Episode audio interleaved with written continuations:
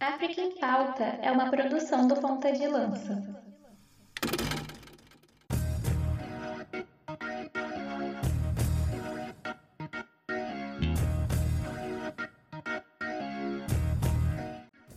Atenção, Ponta de Lança! Começa agora o África em Pauta, a ponta da lança da informação sobre o continente mãe. No África em Pauta você se informa sobre política, economia, esporte, cultura, geografia e, por que não, fazer um resgate histórico do continente onde a vida começou. Chegamos aí à edição número 30 do África em Pauta, né? enfim, um podcast revolucionário aí na podosfera brasileira. Não tem podcast é, que fale de África igual África em Pauta, né? Não, não chama a gente de convencido, não, mas são apenas fatos, tá? Mas eu não poderia, enfim, fazer este podcast sozinho, né? E é por isso que eu chamo a presença dele, que corta mais que ligação de WhatsApp, Luiz Fernando Mãos de Tesoura Filho. Salve, salve, meu amigo, salve, salve, audiência do África em Pauta. Ai, cara, como eu tava ansioso para chegar nessa edição de número 30, porque eu já até perdi as contas de, de quantas horas a gente já produziu sobre nesse podcast sobre geopolítica, mas é muito legal saber também que tem muita gente vindo junto, principalmente é, em 2022, novas pessoas chegando, e eu só tenho a agradecer, né, meu amigo? E 30 edições do teu lado. Na verdade, 29 edições, porque o último episódio de 2021, eu e o Murilo tocamos, né? E tu fez a ponte ali. Então, 29 edições juntos, dessas 30. 29 e um, e um terço. É, 29 e um terço. É, quase casado é, com Marcos Carvalho, né? Ocupando de 15 em 15 dias, quinzenalmente ocupando a paciência do Marcos nos finais de semanas e todos os dias ocupando a paciência dele no WhatsApp. Mas é isso. Só queria mandar um abraço para toda a nossa galera. É, lá do nosso, do nosso grupo de apoiadores, teremos participação da nossa galera lá do grupo de apoiadores do PDL. Falaremos mais para o final é, do podcast. É para toda a galera que tem nos divulgado, toda a galera que compartilha, que nos ouve e que tem apoiado o nosso podcast nesses últimos. Nesses últimos, não, né? Nesses 30 episódios, desde outubro de 2020, então não é pouca coisa, não. E concordo, Marcos, é revolucionário sim, a gente precisa falar isso. Né? A gente sempre é, coloca as nossas referências, a gente sempre fala que a gente não nasceu do nada, mas nesse cerquinho aqui, ó, nesse cercado aí sobre o continente africano, eu, eu, não vou, eu não vou dizer que a gente domina. Não, a gente está sempre em aprendizado, né? A gente está sempre aprendendo, mais ouvindo do que escutando. Apesar de a gente ter um podcast de quase quatro horas a cada 15 dias, a gente mais ouve do que fala, né? A gente escuta primeiro e depois traz aqui para o podcast nosso conhecimento compartilhado. Então vamos nessa, porque é, olha, esse podcast tá, tá polêmico, tá? Começando pelo título. Isso aí. É, a gente vai tocar nesse assunto também, né? E, o Luiz, só antes da gente até dar os avisos, já recomendar de cara aqui, obviamente, o trabalho do pessoal do xadrez verbal. Né? Parece até que a gente está falando do pessoal novinho que está começando, né? os jovens do xadrez estamos verbal. Sendo, lá, estamos sendo financiados pelas forças do xadrez verbal. Não, tô brincando. Estamos sendo. Não, né? Então a gente está tá só deixando aqui a, a recomendação para quem ainda não conhece, se é que tem alguém que não conhece, né? É, informação sobre a guerra Rússia e Ucrânia, enfim, é, xadrez verbal, tá, galera? Vale a pena ouvir, acompanhar ali no Twitter, para que você esteja informado, né? E não custa nada, né? A gente se informar até às vezes antes de opinar, o que tem de gente falando besteira é um absurdo. E se essa galera ouvisse um pouco mais de xadrez verbal, né, evitaria. Né? Então fica aí a dica para o pessoal também procurar o xadrez verbal, enfim, é, é um trabalho sensacional que a gente aqui é fã, a gente já falou 15 milhões de vezes e todo episódio a gente acaba citando eles aqui. Tá? Então um abraço aí também já, desde já aí pro Matias e pro Felipe. Tá? E para todo o pessoal da Central 3 também, que já recebeu a gente muito bem lá, é, nos programas da casa, enfim. E vamos que vamos. É, a gente queria te pedir, antes da gente começar o programa, para nos seguir nas nossas redes sociais, no arroba pontalancapdl. E você encontra o arroba ponta de lança nas redes sociais, no arroba pontalancapdl, no Instagram, no Facebook e no Twitter, que é o Twitter que mais cresce no Brasil, arroba pontalancapdl. A gente também está nas principais plataformas de podcast do Brasil, nos agregadores. Inclusive, é, quem gostar de ouvir lá no Spotify, deixa a sua avaliação lá, isso é importante, tá? É, pra gente. Né? Então, coloque lá a sua avaliação no Spotify, de quantas estrelinhas você acha que é o África e Pauta. Né? E uh, ouviu a gente, compartilha lá nas redes sociais, compartilha no seu story do Instagram, fala lá no Twitter, fala pra galera, manda, né? traga novos ouvintes, que a gente uh, vai gostar muito, inclusive, né, Luiz? E, uh, e não, não tem só isso, né, galera? além de financiar a gente, né, pode né, apoiar a gente aí no financiamento coletivo que você vai falar, também existem alguns espaços gratuitos aí, né?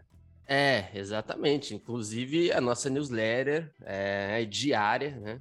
É, de segunda a sexta, a gente está sempre colocando lá no nosso Telegram, de forma gratuita, tudo que vem acontecendo no continente africano. Algumas notícias que estão aqui, é, algumas as principais a gente coloca lá, né? E se aprofunda aqui no podcast. Mas quem tá lá no nosso canal do Telegram, do, do Telegram, né? De forma gratuita e diária, consegue ter uma noção é, mais imediata do que vem acontecendo dia após dia no continente africano. O link está na descrição do, do episódio, só entrar lá no Telegram gratuito, a única newsletter exclusivamente sobre o continente africano no Brasil. Marcos, o que é uma pessoa que vende muito bem, é uma pessoa que vende muito bem, cara. Se eu tivesse alguma, um, alguma coisa de pirâmide financeira, não sei, cara. Se eu tivesse uma empresa que precisasse vender algo, eu acho que tu seria uma pessoa perfeita para isso. Você acha mesmo? Eu, eu acho, acho, que quem seria mesmo é o Ciro Bottini. Um abraço para Ciro Bottini. é, então, Luiz, é, é, a gente gostaria de informar, inclusive, que o África em Pauta está aberto para anúncios publicitários. Você que quer é, fazer o seu anúncio. Temos audiência em todo o Brasil, em todo o mundo. Né? Então, você quer fazer um anúncio aí, quer mandar aí o nome da sua empresa para o mundo inteiro, chega no África em Pauta, fala com a gente. Estamos abertos aí, um espaço publicitário aberto. Temos uma galera aí competentíssima em todas as áreas para a gente fazer o seu merchan, trazer aí novos clientes, novos prospects. Gostou aí da linguagem? Eu adoro é, essa palavra. Gostou, né? Da maneira. Então, assim, a gente tá aí é, na pista. Precisou, chama o ponta de lança que a gente vai fazer com todo, enfim, com todo o nosso empenho e você vai ter, obviamente, um espaço de qualidade para anunciar o seu produto, a sua loja, uh, enfim, o seu projeto. A gente está aqui também para levar essa, né, a sua proposta. Fala com a gente lá no nosso e-mail, né, o contato pontadelanca.gmail.com ou fala com a gente nas nossas redes sociais. Estamos aí dispostos a ouvir a sua história.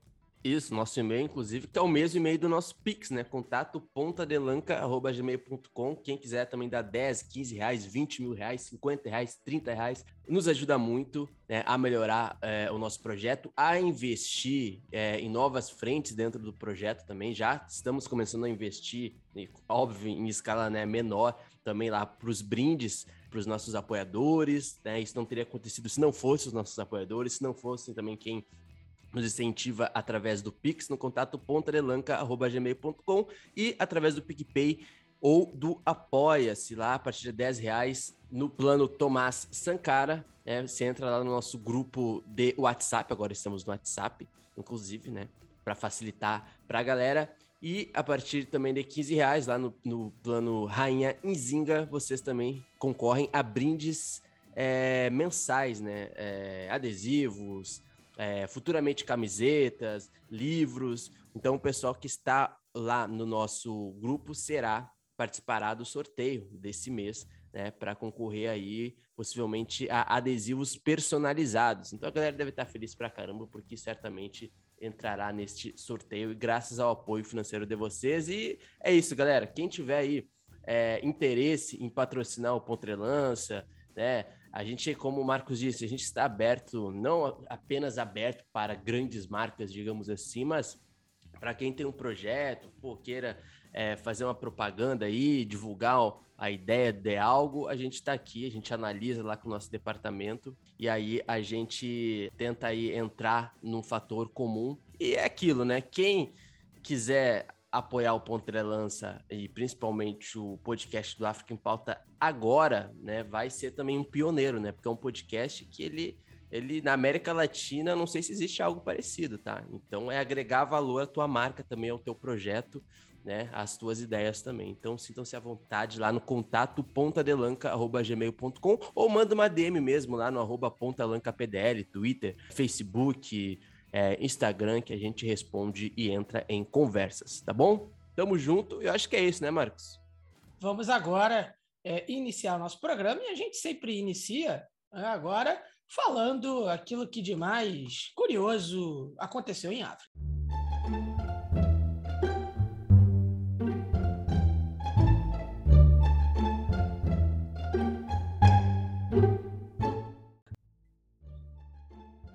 Luiz, o Aconteceu em África de hoje, é, a, a, gente vai dar um pulinho em Kivu do Norte, né, na República Democrática do Congo, onde aconteceu algo, enfim, é um tanto quanto inusitado aqui, pelo menos para nossa cultura. Luiz, você que é especialista em matrimônios, você já viu um casamento entre um homem e trigêmeas? É cilada, Bino. Então quer dizer que você não é a favor do hat-trick conjugal. Não. Não, quem sou eu para falar alguma coisa, né, meu amigo? Quem sou eu para falar o, o, enfim, vou, vou me manter calado aqui. Não, mas, sei lá, é, enfim, isso aí é com cada um. É, é, mas é, a gente vai falar justamente da história de um homem congolês que casou com trigêmeas. E, e assim, ele foi meio que obrigado a casar com, com essas trigêmeas tá? É, tem uma foto sensacional, que são as trigêmeas em pé, segurando ele, né? Cada uma segura, né? Uma segura por baixo dos braços, outra ali na, na nas pernas, enfim. É uma foto maravilhosa. E as três estão ali, felizes da vida, sorrindo. É, e aconteceu isso lá em Kivu do Norte, Luiz. Né? Uh, enfim, o Luizo, né, o nome dele é Luizo, ele conheceu uma das trigêmeas, se chama Natalie, e, enfim, se apaixonou por ela, né, começaram ali, engataram um relacionamento, uma história de amor, de paixão. E uh, um dia ele foi levado né, à casa dela para conhecer a família. E aí ele conheceu as irmãs uh, gêmeas dela, né, a Nadege e a Natasha. E, e eu vou te falar, ô, Luiz, as duas, as duas outras gêmeas, né, elas ficaram apaixonadas pelo cara. Simplesmente. Então, é, assim. Precisava ser as cara... três logo, assim. É, mas enfim, a, a, o que o que a o que a, a, a matéria tá, né, a gente acompanha assim, né, na, na, história, é que não foi nem a intenção dele não, ele chegou lá para né, para conhecer a família, é a neta e tal, mas as gêmeas gostaram dele né? E aí, enfim, a história foi se desenvolvendo, né? É, meu amigo, essas são as peripécias, né? Eu, eu, eu queria saber, é, é, aí, quem, quem for não monogâmico, por exemplo, o que, que o pessoal acha dessa questão aí? Porque é uma questão fantástica, né? É, essa, esse tipo de, de, discussão no Twitter seria uma beleza, né? Já fico imaginando como é que seria esse tipo de discussão. Monogâmicos e, e não monogâmicos. O debate. Tem, tem isso? Tem, ah, ou se tem, meu amigo pessoal que acompanha aí o Twitter sabe. O Luizo, Luizo, é assim é o nome dele.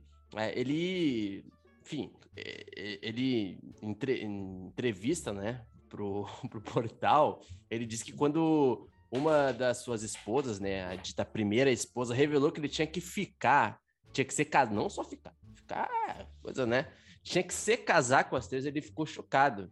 Tá? E sabe como é que ele chamou, Marcos, essa, essa união estável com as trigêmeas? Não, não, não sei, não. Seria um acordo 3 por 1. Ih, rapaz. É ele que tá falando, hein? Ai, meu Deus do céu. Mas ele disse que é apaixonado por todas elas, né? Tem Luíso para todo mundo. Mais ou menos isso que, que ele quis dizer, né? Em consenso com as damas, obviamente, em consenso com as damas que acredito eu que estejam igualmente apaixonadas, né? Para um monogâmico e um romântico como tu, Marcos, isso é o mínimo, né? Óbvio. Não, é, é, é assim, eu vou te falar, rapaz. E, parabéns para ele. assim, parabéns para ele no sentido de que encarar essa daí, porque eu não encaro isso, não. Tá doido. Tá doido. Não, Ih, Já não tem mais idade para isso, Marcos? Ih, não. Você, nosso ouvinte, diga aí nos comentários se você também encararia aí um 3 por 1 eu tenho medo desses comentários, mas não, eu acho que é melhor, Marcos, se algum dos nossos ouvintes ou das nossas ouvintas já encararam um, um Ih, trisal. Verdade. Isso não é nem um trisal, né? Porque é, são três, não, são quatro. É um, né? um quarte, quarte, um pentágono. seria o nome? Não, pentágono são cinco, Luiz. Penta, cinco. Seria um, um tetrasal. Tetrasal. Seria isso aí. Acho que é isso, né? E o, mas, o, Luiz, é, como você acha que seria a reação, por exemplo, da dona Ilza se você chegasse para ela e contasse a novidade assim: Ô mãe, olha só, eu entrei aí num 3x1, num hat-trick conjugal, e a senhora está convidada para o casamento. Como é que você acha que Dona Ilza, inclusive um beijo para Dona Ilza, é, como ela reagiria a essa notícia? Meu amigo, se fosse possíveis três netos, três netinhos ou três netinhas para ela, eu tenho certeza que ela aceitaria. se isso resultasse em algum momento. Meu certamente. Deus do céu. Então, a gente vai. É... a gente está observando a história que aqui. pauta é essa, cara? Que pauta maravilhosa, né? Mas é, o que acontece? O Luiz não teve a mesma sorte que o Luiz Fernando Filho. E é, os pais dele nem apareceram no casamento. Eles não gostaram muito da história, não. Não entenderam muito bem. E, uh, é, não, enfim, não apareceram, não gostaram. Né? Ele, o Luísa disse: Meus pais não entendem o que eu estou fazendo. Sinceramente, eu também não, Luísa, mas enfim. É, mas ele disse que, que tudo bem, que ele está feliz, né? É, apesar de estar longe da família, ele está feliz porque agora é, ele tem a sua família com as trigêmeas, enfim. E olha só, na família da, das trigêmeas estava tudo beleza, tá? Já algo tá? de praxe, já. É, elas meio que compartilhavam tudo desde a infância. É, então, assim, é, né? Medo, mas é, é isso. ah, meu amigo, essa pauta aí tá nos comprometendo mais do que a gente imaginava. É demais. É, não, não tá me comprometendo, não, digo. Isso aí. o Luiz. Nem a mim, graças aí, a Deus. É, enfim. É, mas é isso. Luiz que também é um romântico. Vocês não sabem, mas ele é um romântico. É, isso é verdade. Mas é, é isso aí. É, mas é isso, galera. É, eu acho mais algum comentário, Luiz, sobre a saga de Luíso, o homem do hat-trick conjugal? Eu tenho nada a comentar, não. Eu já lavei minhas mãos. Você que é um especialista em matrimônios. Hum... Enfim, galera, é isso. Vamos para o nosso bloco de notícias. E como já diria Max Carvalho, casem. Mas eu não vou casar, tá? Mas é, isso aí. fala isso, casem. Eu, e, eu inclusive, Marcos, inclusive antes ah. que a ah. galera, é, né, a galera já tá falando, pô, quero o primeiro bloco. Iremos fazer o primeiro bloco daqui a menos de 30 segundos, mas só para falar uma coisinha rápida, parabéns pelo aniversário de namoro que vai ser completado no próximo, na próxima quinta-feira, dia 17, Marcos. Então já, tô, já estou lhe dando os parabéns e aproveite, aproveite. Um Muito abraço para dona Luiz. Flávia, inclusive. Isso aí, um, um beijo para dona Flávia. Vão ser 14 anos aí completados no dia 17, né? E vamos que vamos por mais 14, mais 28, mais enfim, aí já fica difícil para somar, porque eu não sou bom em matemática. É...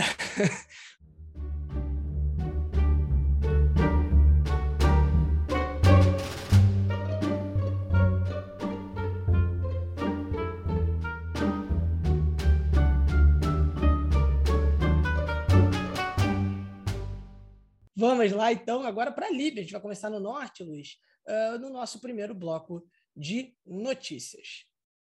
Bom, Luiz, como a gente falou, a gente chega à Líbia é, é, e a gente, é, só rapidamente, né? Eu fiz até um post recentemente lá no, no Instagram, né? Quando a gente falou sobre, quando a gente soltou aquele vídeo sobre a Somália, né? Narração sensacional, né? E o roteiro ali do Luiz Fernando Mãos de Tesoura Filho, esse que me acompanha no programa, e as artes ali da, da Julia, enfim, a designer do amanhã, é, falando sobre as guerras civis na Somália. É, eu até tinha falado que tem gente que está achando que o mundo vai acabar por causa de Ucrânia e, e, e Rússia. né? Mas, assim, parece que esse sentimento está um pouco atrasado, já que, né? Já que a gente tem guerras civis aí na Somália há muito tempo. Tá no Até YouTube, né? citar- O conteúdo. Tá no YouTube, isso, tá no, tá no nosso YouTube lá. Você pode acompanhar. Inclusive, se inscreva no canal do Ponta de Lança, né? Ponta de Lança PDL, não é isso? Nosso canal do YouTube. Isso aí mesmo, aí tá na você- descrição do episódio. Exatamente. Você clica lá, dá o seu curtir, comenta, fala com a gente. E assim, a Líbia é um país, por exemplo, que implodiu. Implodiu, né? Enfim, vive é, uma, uma, uma guerra civil que está num cessar-fogo, mas não está, enfim. É, a Líbia basicamente acabou. né? Então, assim, é, é, parece que os sentimentos de que o mundo vai acabar estão um pouquinho atrasados. né? Mas vamos prosseguir. É, é, o que aconteceu na Líbia? Os grupos armados acabaram se aproximando ali da capital, né? E a ONU, ah, enfim, acabou de ligar ali o alerta no país, começou a ficar um pouco cabreira com a situação do país, tá? Há uma há uma expectativa de que novos conflitos possam começar, novos confrontos, né? Conflitos que não estavam ah, exatamente completamente cessados, você tinha um cessar-fogo, uma pausa ali, enfim, mas teme-se que o país possa voltar àquele cenário mais tenso de uma guerra civil mesmo. Até porque, é, enfim, grupos armados, como a gente disse, já estão chegando ali em torno da capital Trípoli, né, que é uh, a sede do governo apoiado pela ONU, né, já que existe ali uma cisão no país, a gente tem meio que dois governos, né? a gente tem esse governo apoiado pela ONU e o governo né, pessoal do Califa Haftar. Né, desde que a Líbia né, começou a acabar, e a gente já cita isso, toda vez que a gente fala de Líbia, é, repetindo que, é, que naqueles contextos da chamada Primavera Árabe, que a gente tem um episódio do Mama África FC sobre Primavera Árabe, onde a gente fala não só do evento em si, mas também das consequências dele, como o futebol se relacionou uh, com a Primavera Árabe, que no fim das contas não adiantou de nada, né? falou isso no episódio passado, inclusive, tá? É, mas é, é, a Líbia foi se destruindo aos poucos e criou-se essa cisão. É, as tensões foram aumentando desde que o parlamento, que fica no leste do pa país, impossou um primeiro-ministro, ali meio que desafiando o primeiro-ministro interino, o Abdul Hamid Dibeiba. Né? O Dibeiba recus se recusou a entregar o poder para o Fatih Bachaga, né? que, é, que era um ministro do interior, e, e assim, o, o Bachaga enfim, foi nomeado, mas o, o Dibeiba diz que ele é o, o administrador legítimo até que, de fato, tenhamos eleições no país, né, que vêm sendo é, adiadas aí rotineiramente.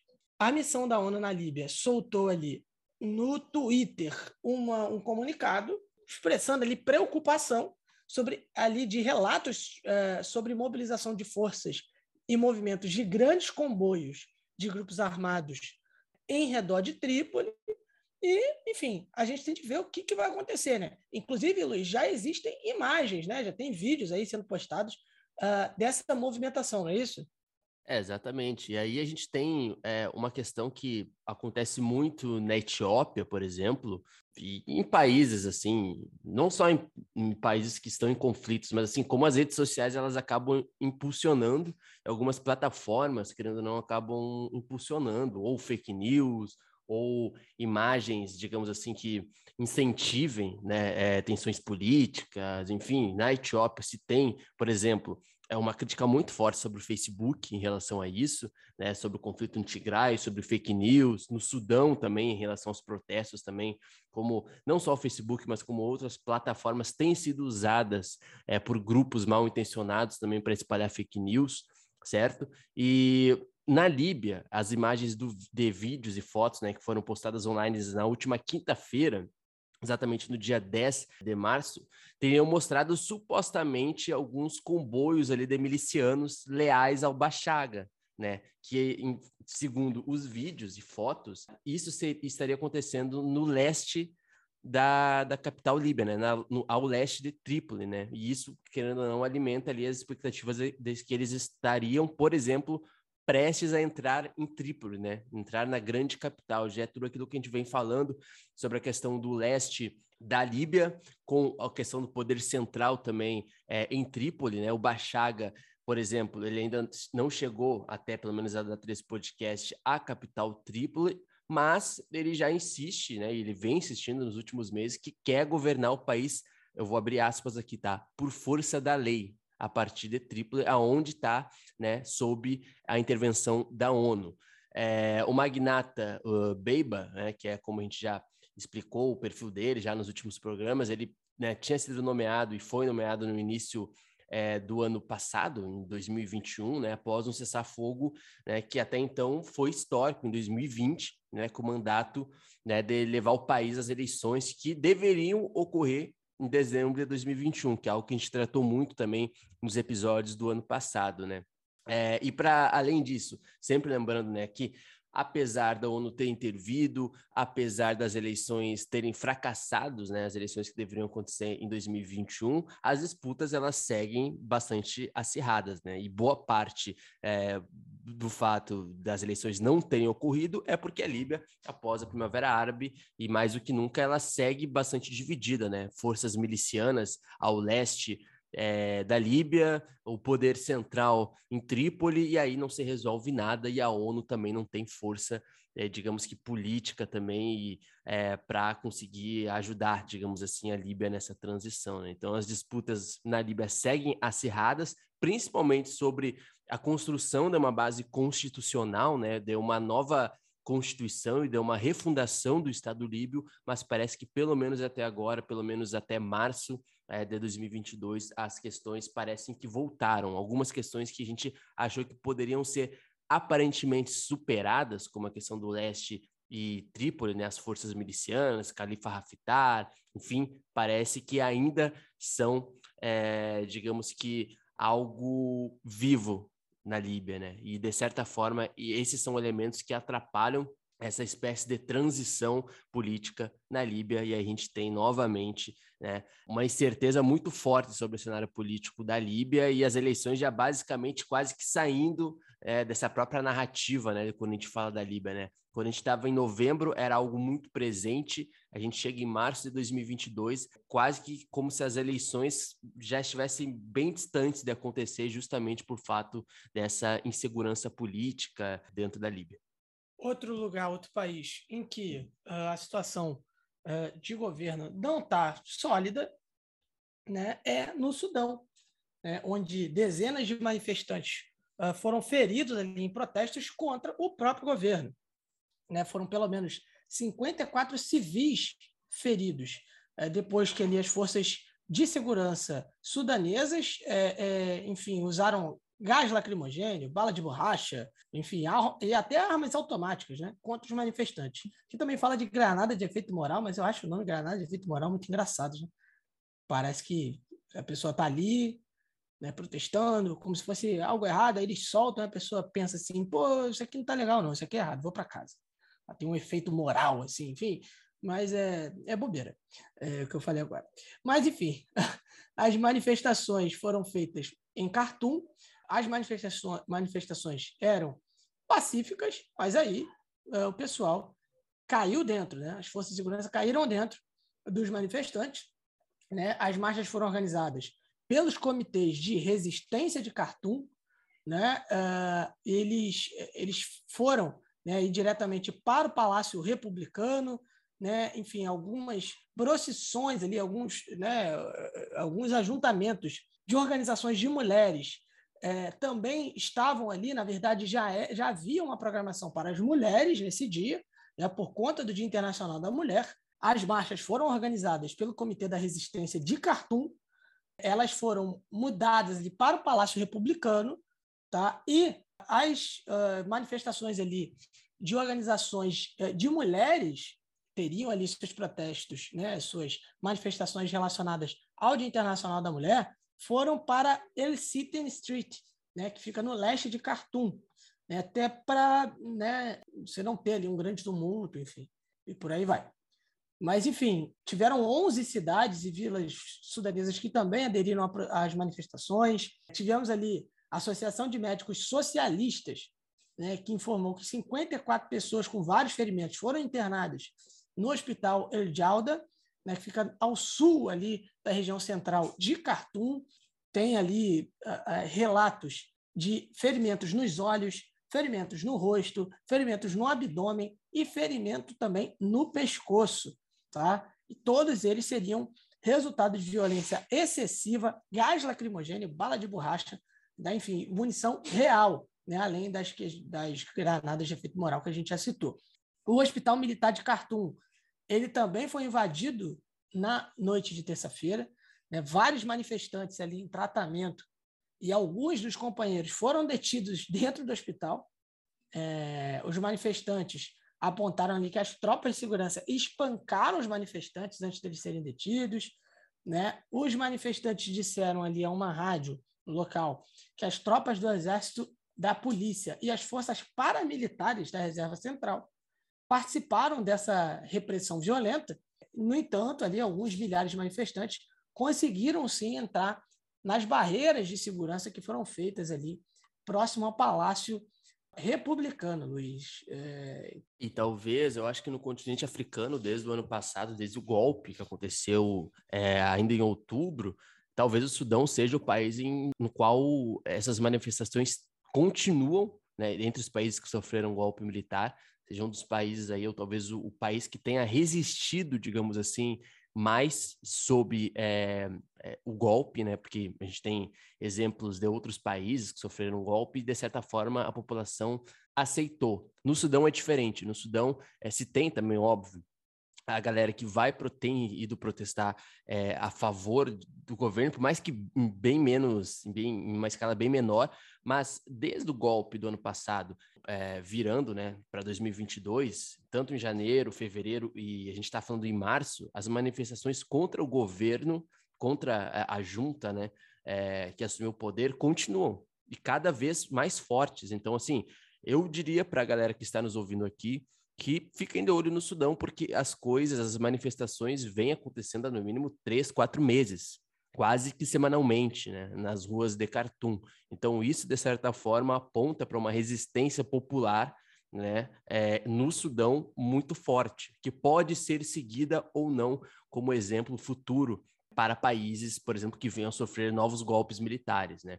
É, lembrando também que as marchas lançadas pelos comitês de resistência de Khartoum, eles mudaram-se né, para o Palácio Republicano, como o Marcos disse, né, estão em um novo local de manifestações, digamos assim, né, enquanto as procissões, é, e aí tem um, um, um, quesito, Marcos, muito importante, um, uma característica muito importante, tá? Nessas manifestações do Sudão, é o protagonismo das mulheres, né? é, sudanesas contra o governo é, de transição, contra o golpe militar é, no Sudão. Tem uma característica muito forte das mulheres sudanesas assumindo protagonismo nas ruas de Khartoum, é, o que, de certa forma, chama a atenção ali é, nos países, principalmente ali de é, que tem uma cultura muçulmana mais forte, tem um conservadorismo muito forte em relação aos direitos é, sociais, aos direitos civis das mulheres.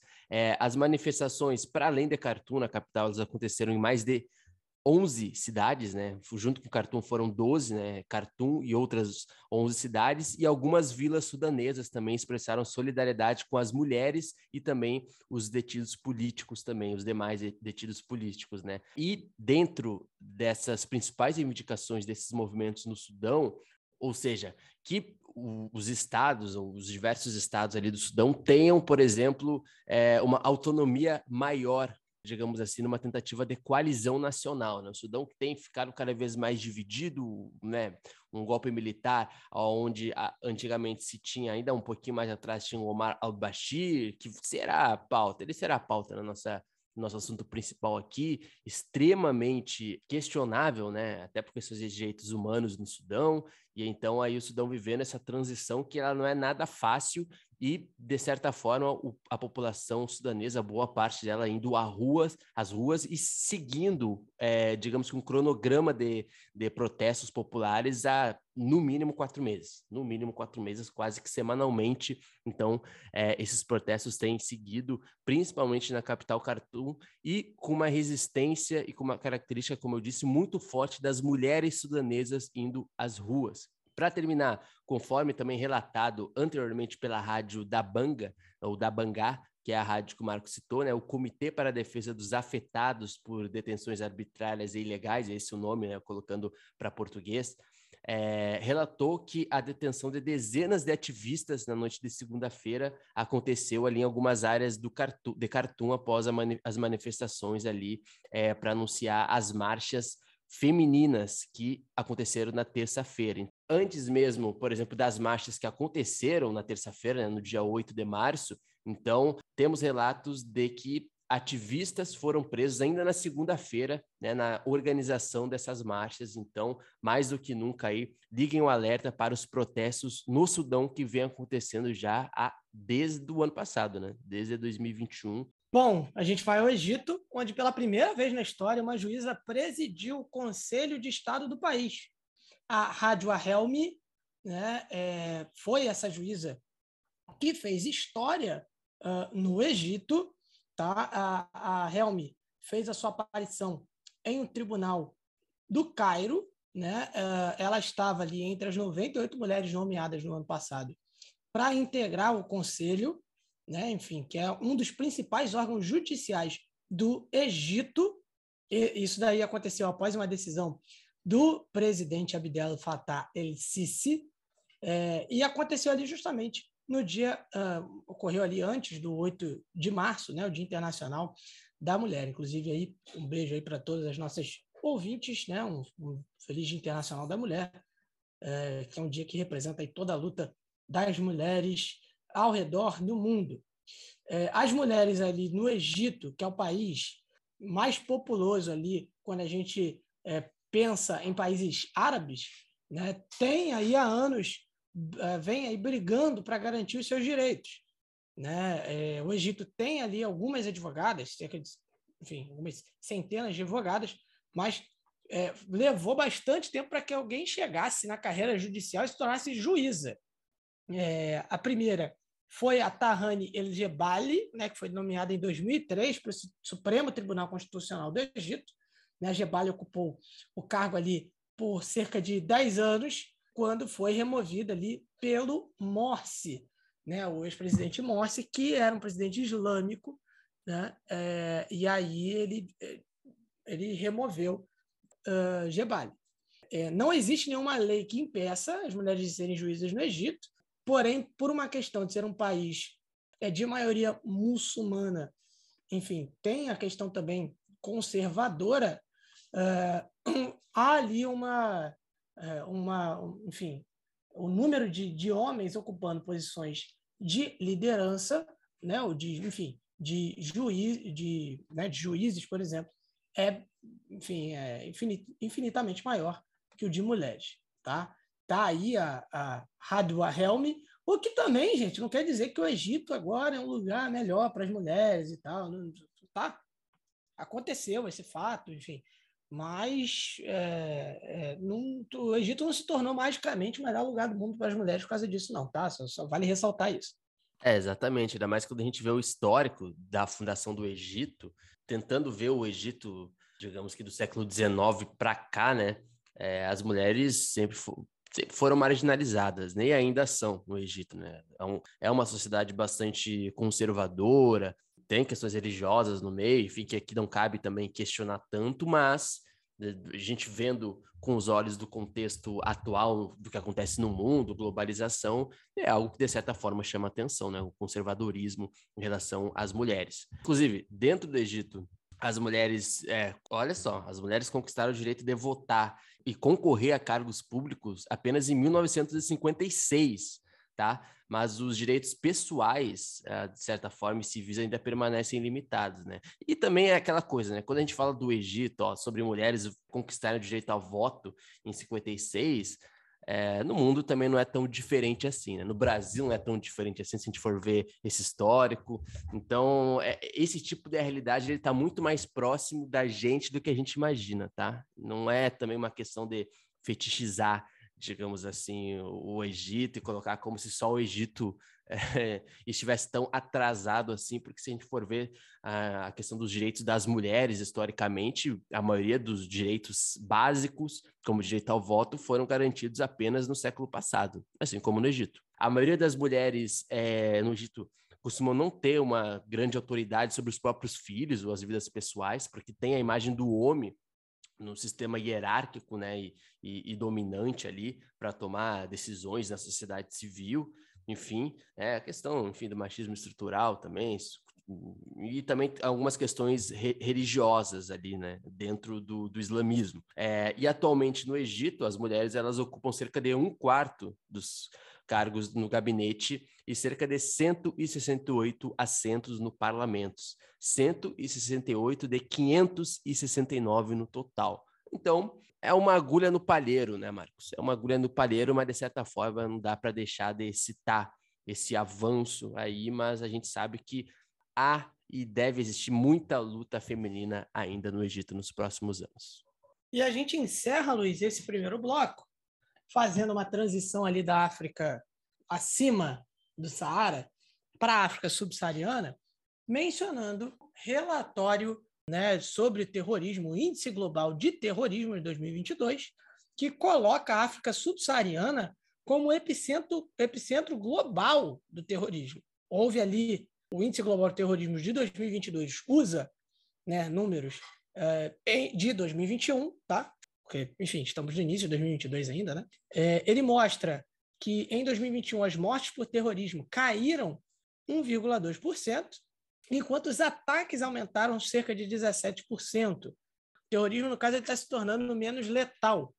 E aí cabe a gente observar o seguinte: ah, está se tornando menos letal por uma mudança de estratégia, né? talvez buscando, é, talvez é, é, é enfraquecer a estrutura né, de, de algum país, por exemplo, no Mali, na Somália, é, em Moçambique, esse terrorismo é na tentativa de, de repente, enfraquecer as estruturas de um país para utilizar ali os bens, enfim, é, e ganhar dinheiro com isso, ou isso é uma, uma falta de, entre aspas, efetividade né, dos ataques com relação ao, a, a causar mortes. Isso é algo que a gente precisa parar, pensar, observar e discutir. No entanto, em 2021, né, a gente disse que os ataques aumentaram e tal, em relação a mortes, né, dois terços dos países ali da África subsaariana não registraram ataques ou mortes por terrorismo. Tá? Esse é o melhor resultado desde 2007. Tá? O, o índice ele acaba destacando aí que o terrorismo é uma ameaça séria na África subsaariana. Né? Simplesmente 48% do total global de mortes de terrorismo acontece na África subsaariana. Né? Por exemplo, quatro dos dez países com os maiores aumentos de morte por terrorismo também estão na África subsaariana. Né? Níger e Mali, né? por exemplo, ali na África Ocidental, né? Burkina Faso também na África Ocidental e a República Democrática do Congo na África Central. É, é, e Luiz, Luiz, e essa, esse avanço do terrorismo sobre a África subsaariana, sobre a África no geral, mas principalmente a África subsaariana, não é algo que aconteceu do nada, né? É, exatamente. Né? A gente tem, inclusive, Marcos, já também colocando um, é, uma dica para a galera, o episódio 26 do, do Africa em Pauta, vocês podem procurar aí no seu agregador de podcast favorito, a gente fala sobre a ascensão do terrorismo no continente africano. O Africa em Pauta 26, depois vocês podem escutar, a gente fala um pouco mais sobre é, os últimos casos de terrorismo no continente africano durante o final do ano passado e como isso tem sido uma ascensão cada vez mais visceral no continente africano, né? E muito por parte também do aumento de concentração territorial, política, armamentista é, do Estado Islâmico, né, que voltou, digamos que uma, a sua atenção maior, principalmente depois das derrotas militares na Síria e no Iraque, ela voltou uma atenção maior estratégica para a região do Sahel, né? E não é à toa que a região do Sahel é onde tem acontecido boa parte dos golpes militares no continente africano, justamente pela insatisfação da população desses países em relação ao fracasso militar é, do, das próprias nações africanas, né, e de seus aliados contra o aumento do terrorismo, do jihadismo nesses países. E o Estado Islâmico tem culpa nisso, né? De certa forma, através das mortes também por terrorismo, que tem aumentado, chegou a aumentar, se a gente for ver em relação a 2007 para agora, aumentou cerca de 10 vezes mais. Então, o Sahel, é, segundo esse próprio estudo, a região do Sahel ali, que compreende é, alguns países, se tornou o novo epicentro do terrorismo. Então, a gente está falando que a região do Sahel se tornou o grande, ou melhor, o novo epicentro do terrorismo global. Global. Prestem atenção em quem está falando isso, se as grandes mídias estão falando sobre isso, tá? No mundo. O terrorismo nessa região é agravado também pelo crescimento populacional, segundo o relatório, pela falta de água e alimentos adequados, né? Além também das mudanças climáticas e da instabilidade dos governos locais, regionais ali, nacionais, né? Então, é, isso é, é uma questão que é complexa e que tem diversos fatores que a gente já tem falado também, a questão das milícias, a questão das insurgências islâmicas, do, do jihadismo, e o maior aumento desse terrorismo, Marcos, no mundo foi em Mianmar, tá? Mianmar, que é algo que o, que o xadrez verbal sempre cita, né, de certa forma, é onde as mortes lá subiram 23 vezes, se a gente for ver a, a nível quantitativo, né? E depois de Mianmar, Marcos, é, onde as mortes subiram mais, tem o Níger, que é no continente africano, onde as mortes duplicaram, passaram de 257 mortes em 2020 para 588 em 2021. Logo depois vem Moçambique, que teve, de certa forma, a maior queda nas mortes por terrorismo, caindo, de 80, caindo para 82%. Antes era de 93%, certo? Então caiu para 82%. De certa forma, Moçambique aí o, o, tem aumentado a insurgência, a gente tem falado também nos últimos podcasts, principalmente em 2021, mas de certa forma tem diminuído aparentemente, certo?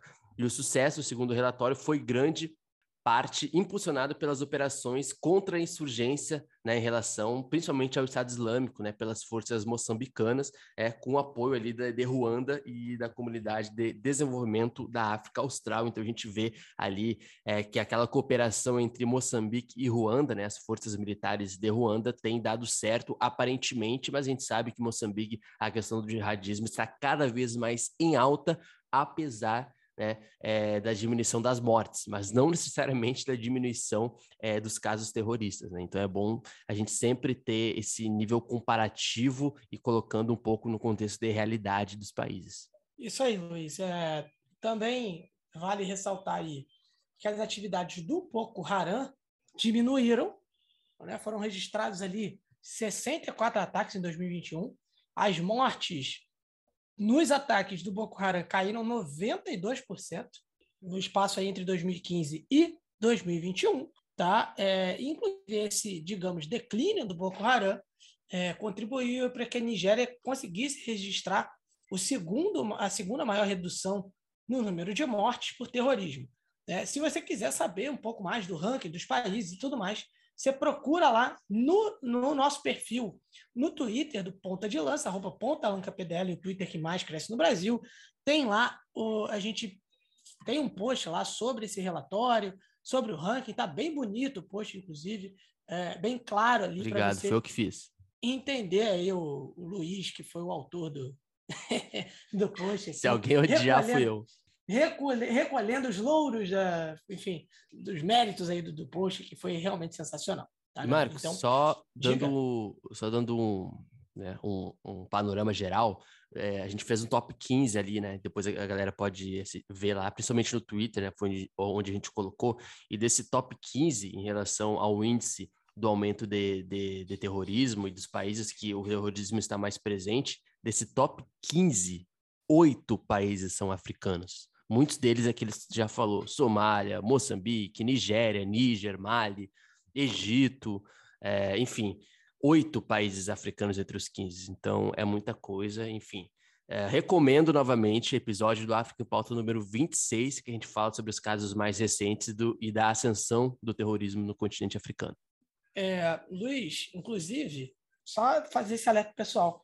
É, assim, tem coisas que a gente coloca no Twitter, tem coisas que a gente coloca no Instagram, tem coisas que a gente coloca no Facebook, tem coisas que vão para o nosso canal do Telegram, tem coisas, enfim, a, a, gente diversifica o nosso conteúdo. Então, por isso que é importante você seguir a gente em todas as redes, em todos os lugares, tá? em todos os grupos.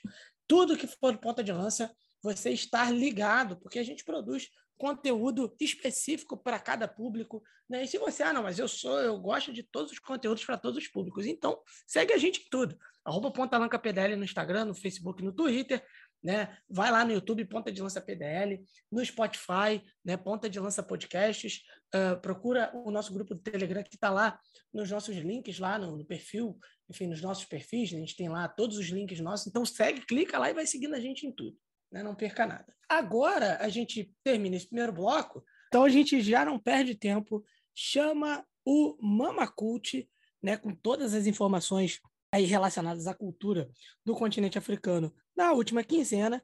E quem vai pilotar aí esse quadro é ela, a designer do amanhã, Júlia Santos. É com você, Júlia.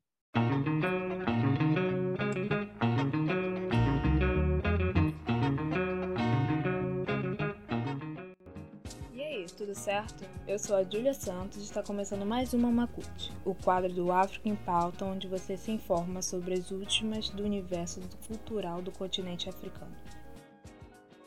Já que o BBB tá flopado, tem uma dica de um novo reality show que vai ser lançado pela Netflix, Young Famous Africa, um programa que representa uma África do Sul vibrante, bonita, brilhante e sexy.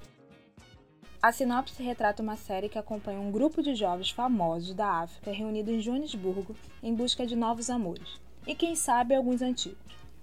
Segundo a plataforma, vai ter muito drama e paquera entre as personalidades do mundo do entretenimento africano. A Netflix lançará na sexta-feira, 18 de março, seu primeiro reality show africano. Então já coloca na agenda. Bora de música? A Banca Record acaba de lançar um som novo, Vivência, que é composto por Dono, Iquinha, Gigante e pela angolana Cold Jazz. Jazz é rapper, compositora, dançarina, produtora e atriz. E aos 13 anos fazia composições e frequentava escondido as rodas de rapper por não ser comum entre mulheres africanas na época. Cold chegou ao Brasil em 2006, aos 16 anos, e chegou a morar em Sorocaba, em São Paulo, onde iniciou sua carreira de modelo. Em suas músicas, Cold Jazz faz experiências vivências como mulher preta e sua relação com o mundo, além de exaltar e celebrar a negritude. A quebra das fronteiras em relação à cultura que a atriz mostra tem intenção de ensinar e perceber possibilidades. Então, bora dar play nesse som novo que está disponível em todas as plataformas de streaming.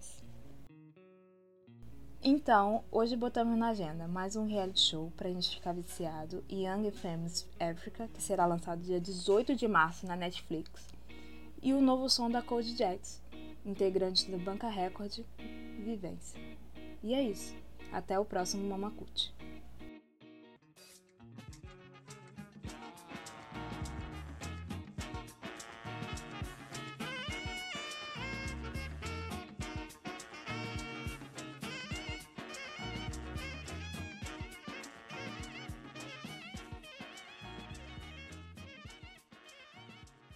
E a gente volta para o segundo bloco, e como vocês, vocês já sabem, o segundo bloco é o bloco tradicional da nossa pauta principal. E a nossa pauta principal hoje é justamente sobre a perspectiva africana sobre o conflito entre Rússia e Ucrânia. Né? Enfim, a gente chegou a falar alguma coisa uh, bem de leve né, sobre isso no episódio passado, né? Mas tudo isso ainda muito no início do conflito e tudo mais.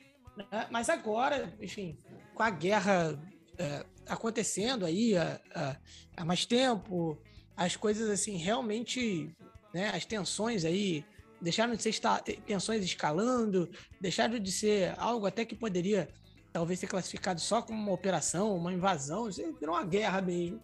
Né? A gente e, e assim, os países tiveram mais tempo para reagir e tal a gente chega no assunto. Então, o editor já com certeza subiu a trilha do assunto principal do programa e a gente começa justamente pela votação dos países africanos na ONU, né, com relação à resolução sobre a guerra na Ucrânia.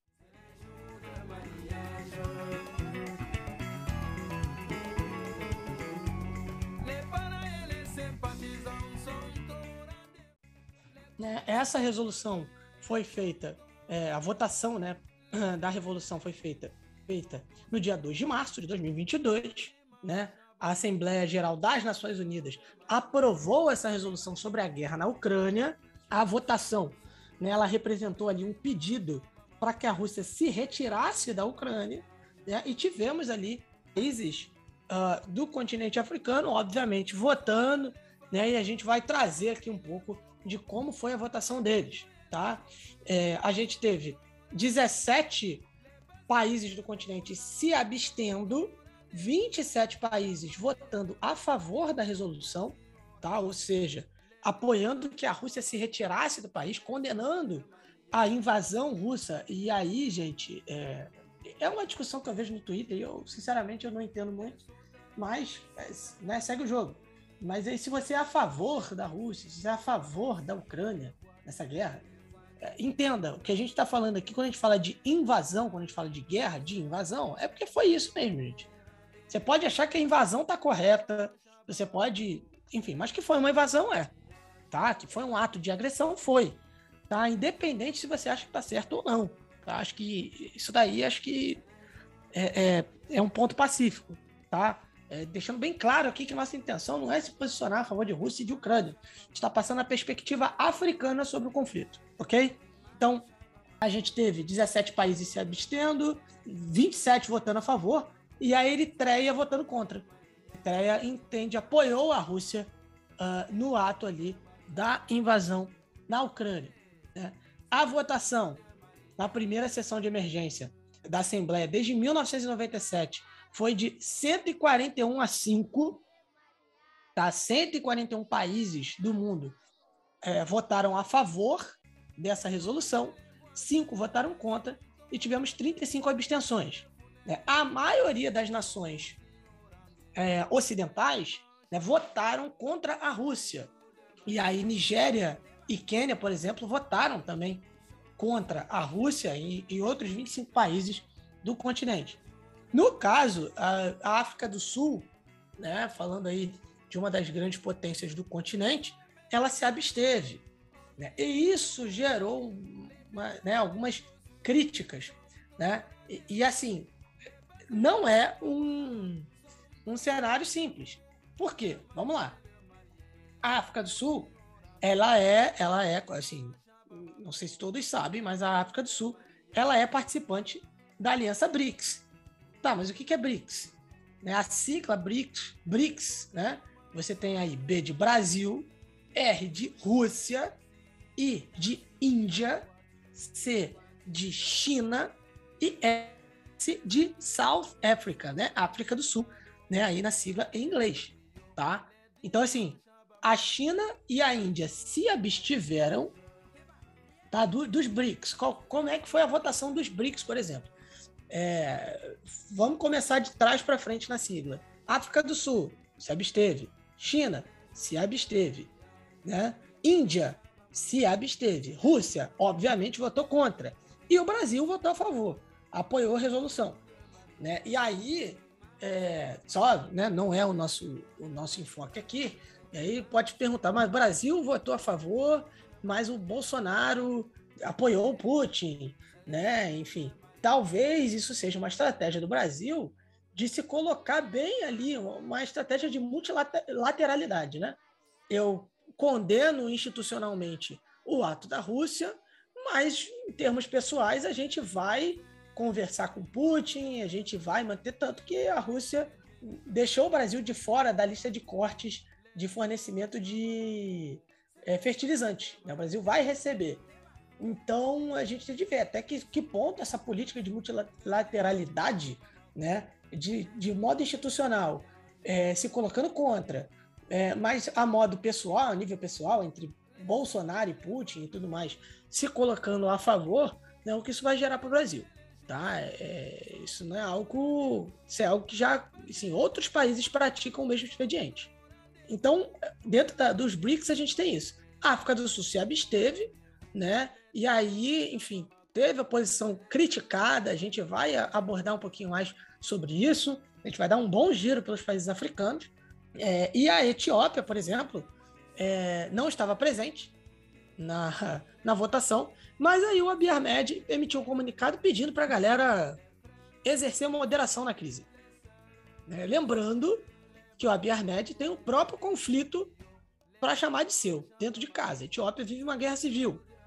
É, e a Eritreia, só aqui, né?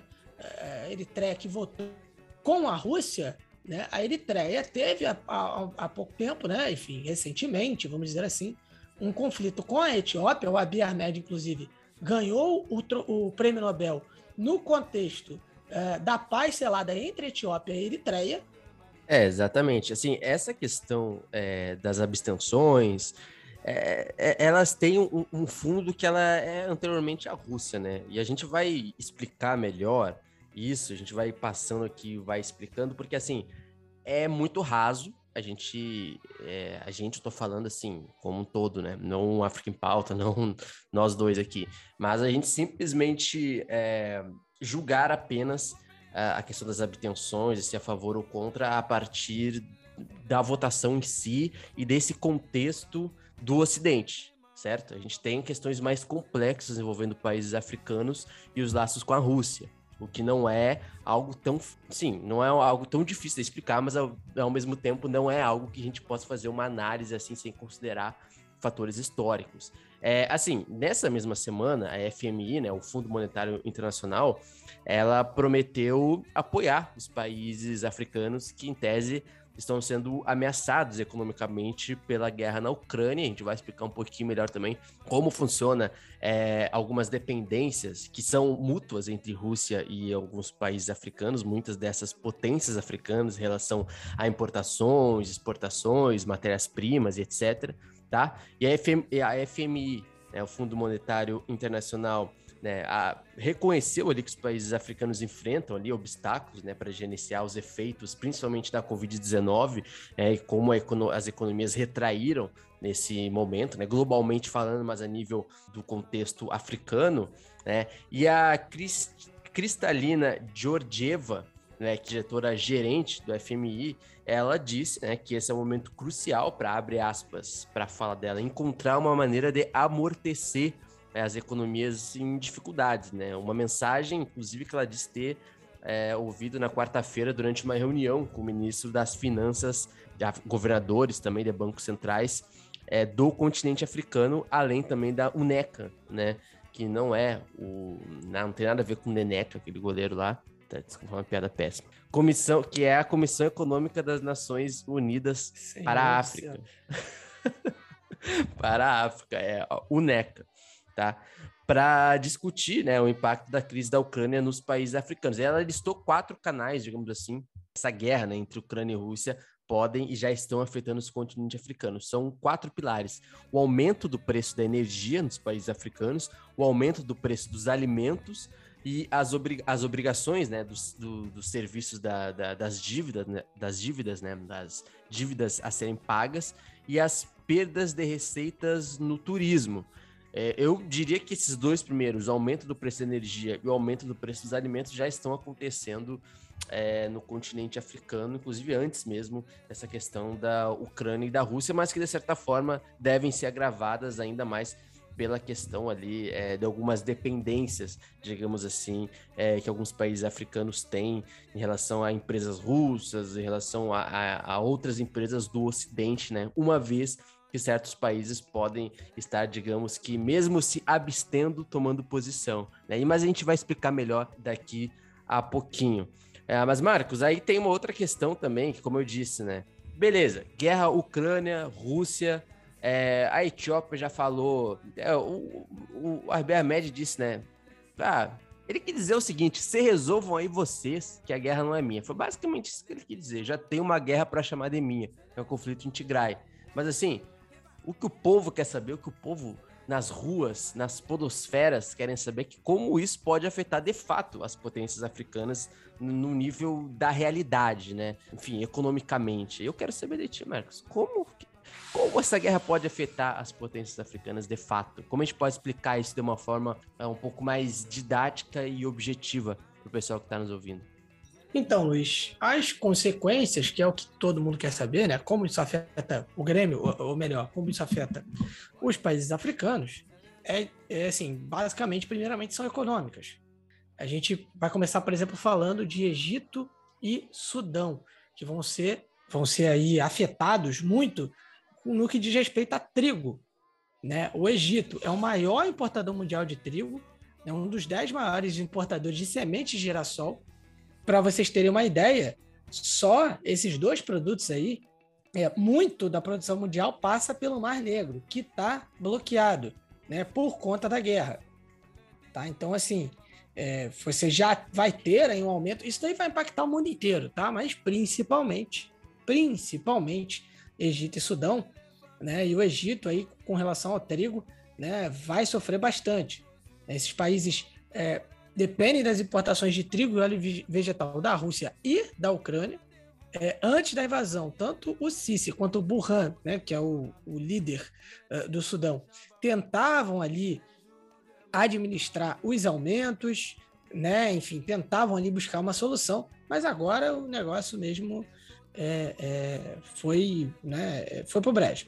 As, é, o aumento do preço do pão, né? Já já é flagrante e no caso você aumenta a alimentação, né? O preço da alimentação, isso automaticamente já gera aumento da inflação. A gente vai falar, vai repetir bastante isso. No caso, as reservas cambiais uh, do Egito são superiores a 40 bilhões de dólares. E assim, reserva cambial é sempre bom ter, óbvio, né? Isso daí todo país tem a sua reserva cambial. Mas até quando isso vai durar?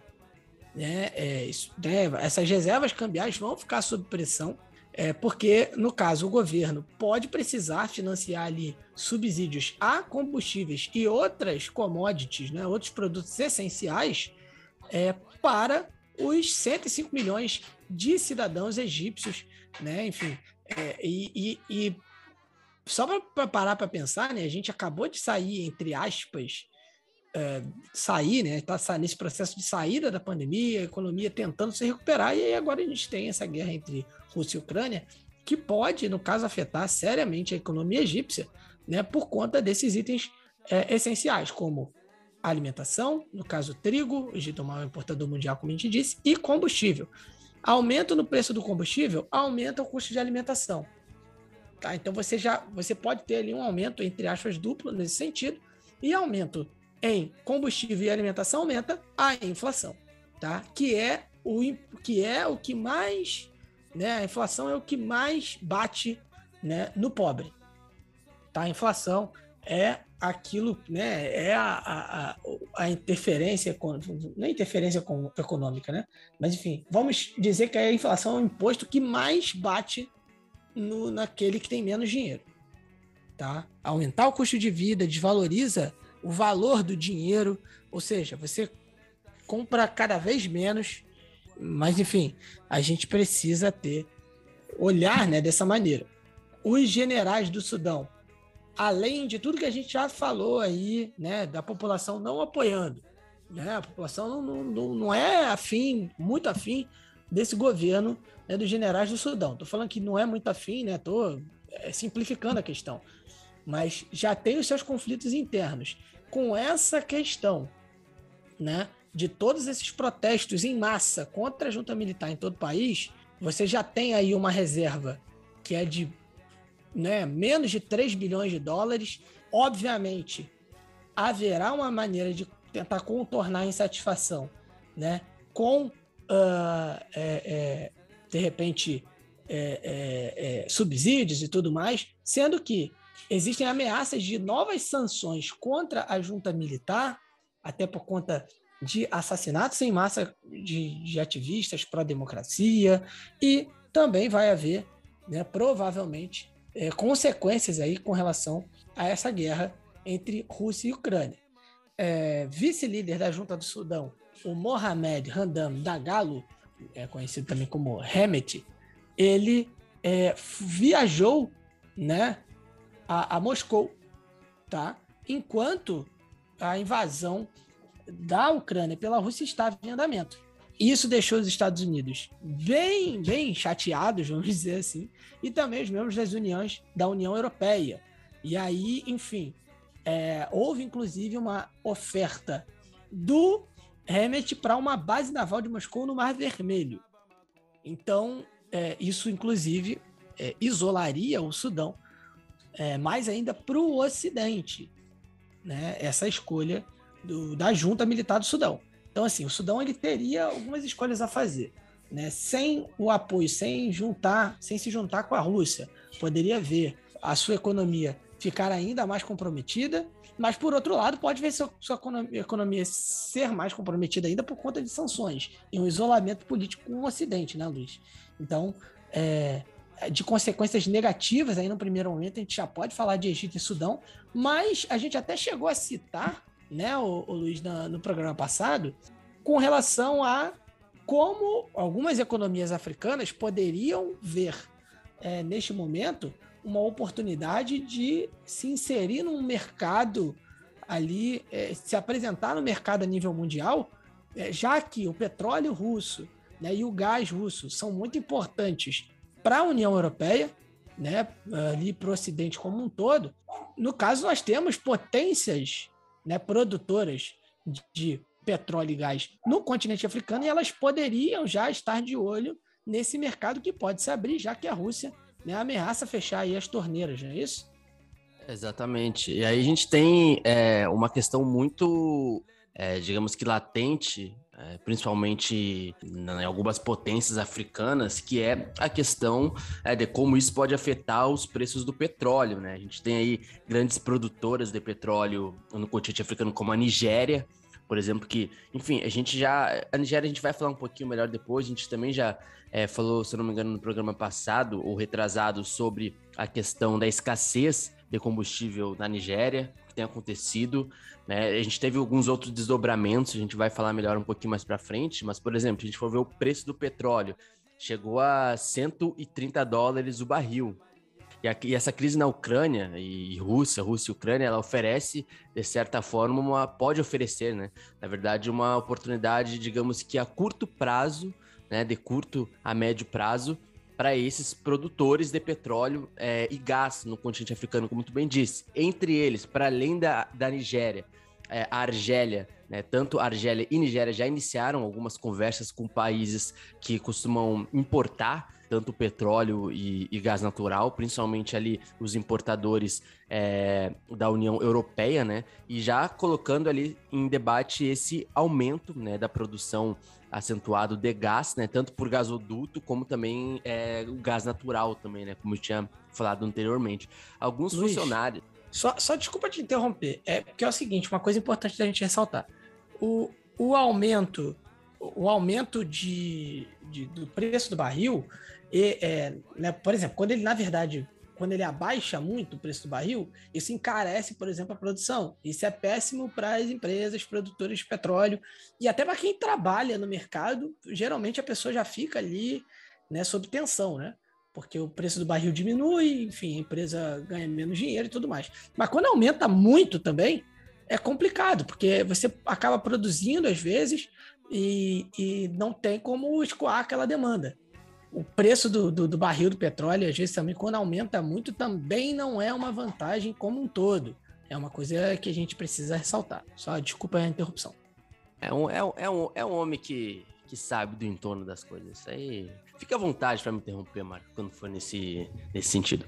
Voltando, é, para além, é, é, aí já o Marco já conseguiu colocar uma questão importante, né? Que são as grandes estatais de petróleo no continente africano, como eu falei, é, a gente tem aí, digamos que as grandes capitais já deu olho nisso, principalmente em Abuja, na Nigéria e Luanda, né, que já estão sondando alguns investidores ali para tentar aumentar e melhorar até a efetividade né, a nível de produção de petróleo. É, e surge uma urgência, começa a surgir aí uma urgência maior desse aumento, digamos assim, da produção de petróleo, né, principalmente ali temos alguns apoios dos Estados Unidos ali em algum, alguns desses países, mas por outro lado também a gente tem algumas sanções em relação às exportações de petróleo na Rússia, né? Devido a tudo que vem acontecendo e algumas outras sanções que a Rússia tem sofrido nos últimos anos em relação a essa questão com é, um Ocidente. Então, devido a essa falta de investimento, por exemplo, a produção em ambos e nesses países, né? É, pode cair né? E aí o Marcos já falou é, como isso pode afetar economicamente é, esse setor. Mas aí, Marcos, para além dessa questão, é, a gente tem um, um, uma questão aí que é, o Egito ele é uma grande potência do continente africano, certo? É, como tu disse, é um país com mais de 100 milhões de habitantes. E pro presidente, é, né, o Sisi, essa questão da Rússia aí é uma questão bem cara para o país, economicamente falando, enquanto uma grande potência ali, até mesmo da região árabe, né, dos países árabes dentro do continente africano e fora do continente africano também. É, e Luiz, e voltando ao Egito, é, o Sisi e o, Putin, e o Putin né, se reuniram e discutiram ali os últimos acontecimentos na Ucrânia, né, o Sisi aí tentando correr atrás um pouco do, do prejuízo, né? Então, assim, o Sisi e o Putin também se reuniram para discutir ali o aprimoramento de estruturas de, co de, cooperação estratégica entre os dois países, né? Ali por um meio de, de, de projetos para também confirmar laços históricos entre eles, tá? O Putin também, né, segundo algumas fontes, transmitiu uma mensagem de agradecimento às autoridades marroquinas, tá? Por meio de canais diplomáticos. É, é, nem o Marrocos, nem a Rússia é, confirmaram esta mensagem. É, o Marrocos é, adotou ali uma postura de não participar da votação. No caso, Marrocos justificou dizendo que era uma decisão soberana que não pode ser interpretada como um desalinhamento estratégico e que só pode ser analisada à luz dos dois comunicados de imprensa do reino. Enfim, então, assim, Marrocos nem participou da votação e a Rússia teria agradecido ao Marrocos.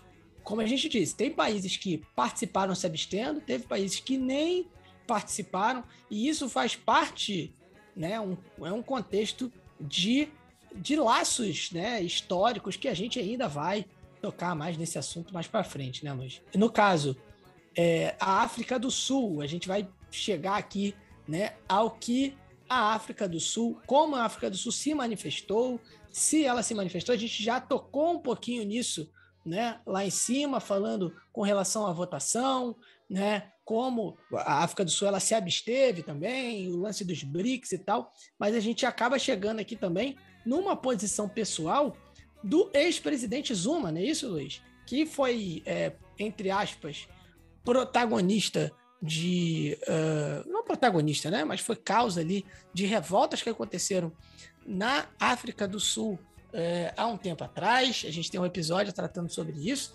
né? É, mas é, o Zuma se manifestou, não é isso, Luiz?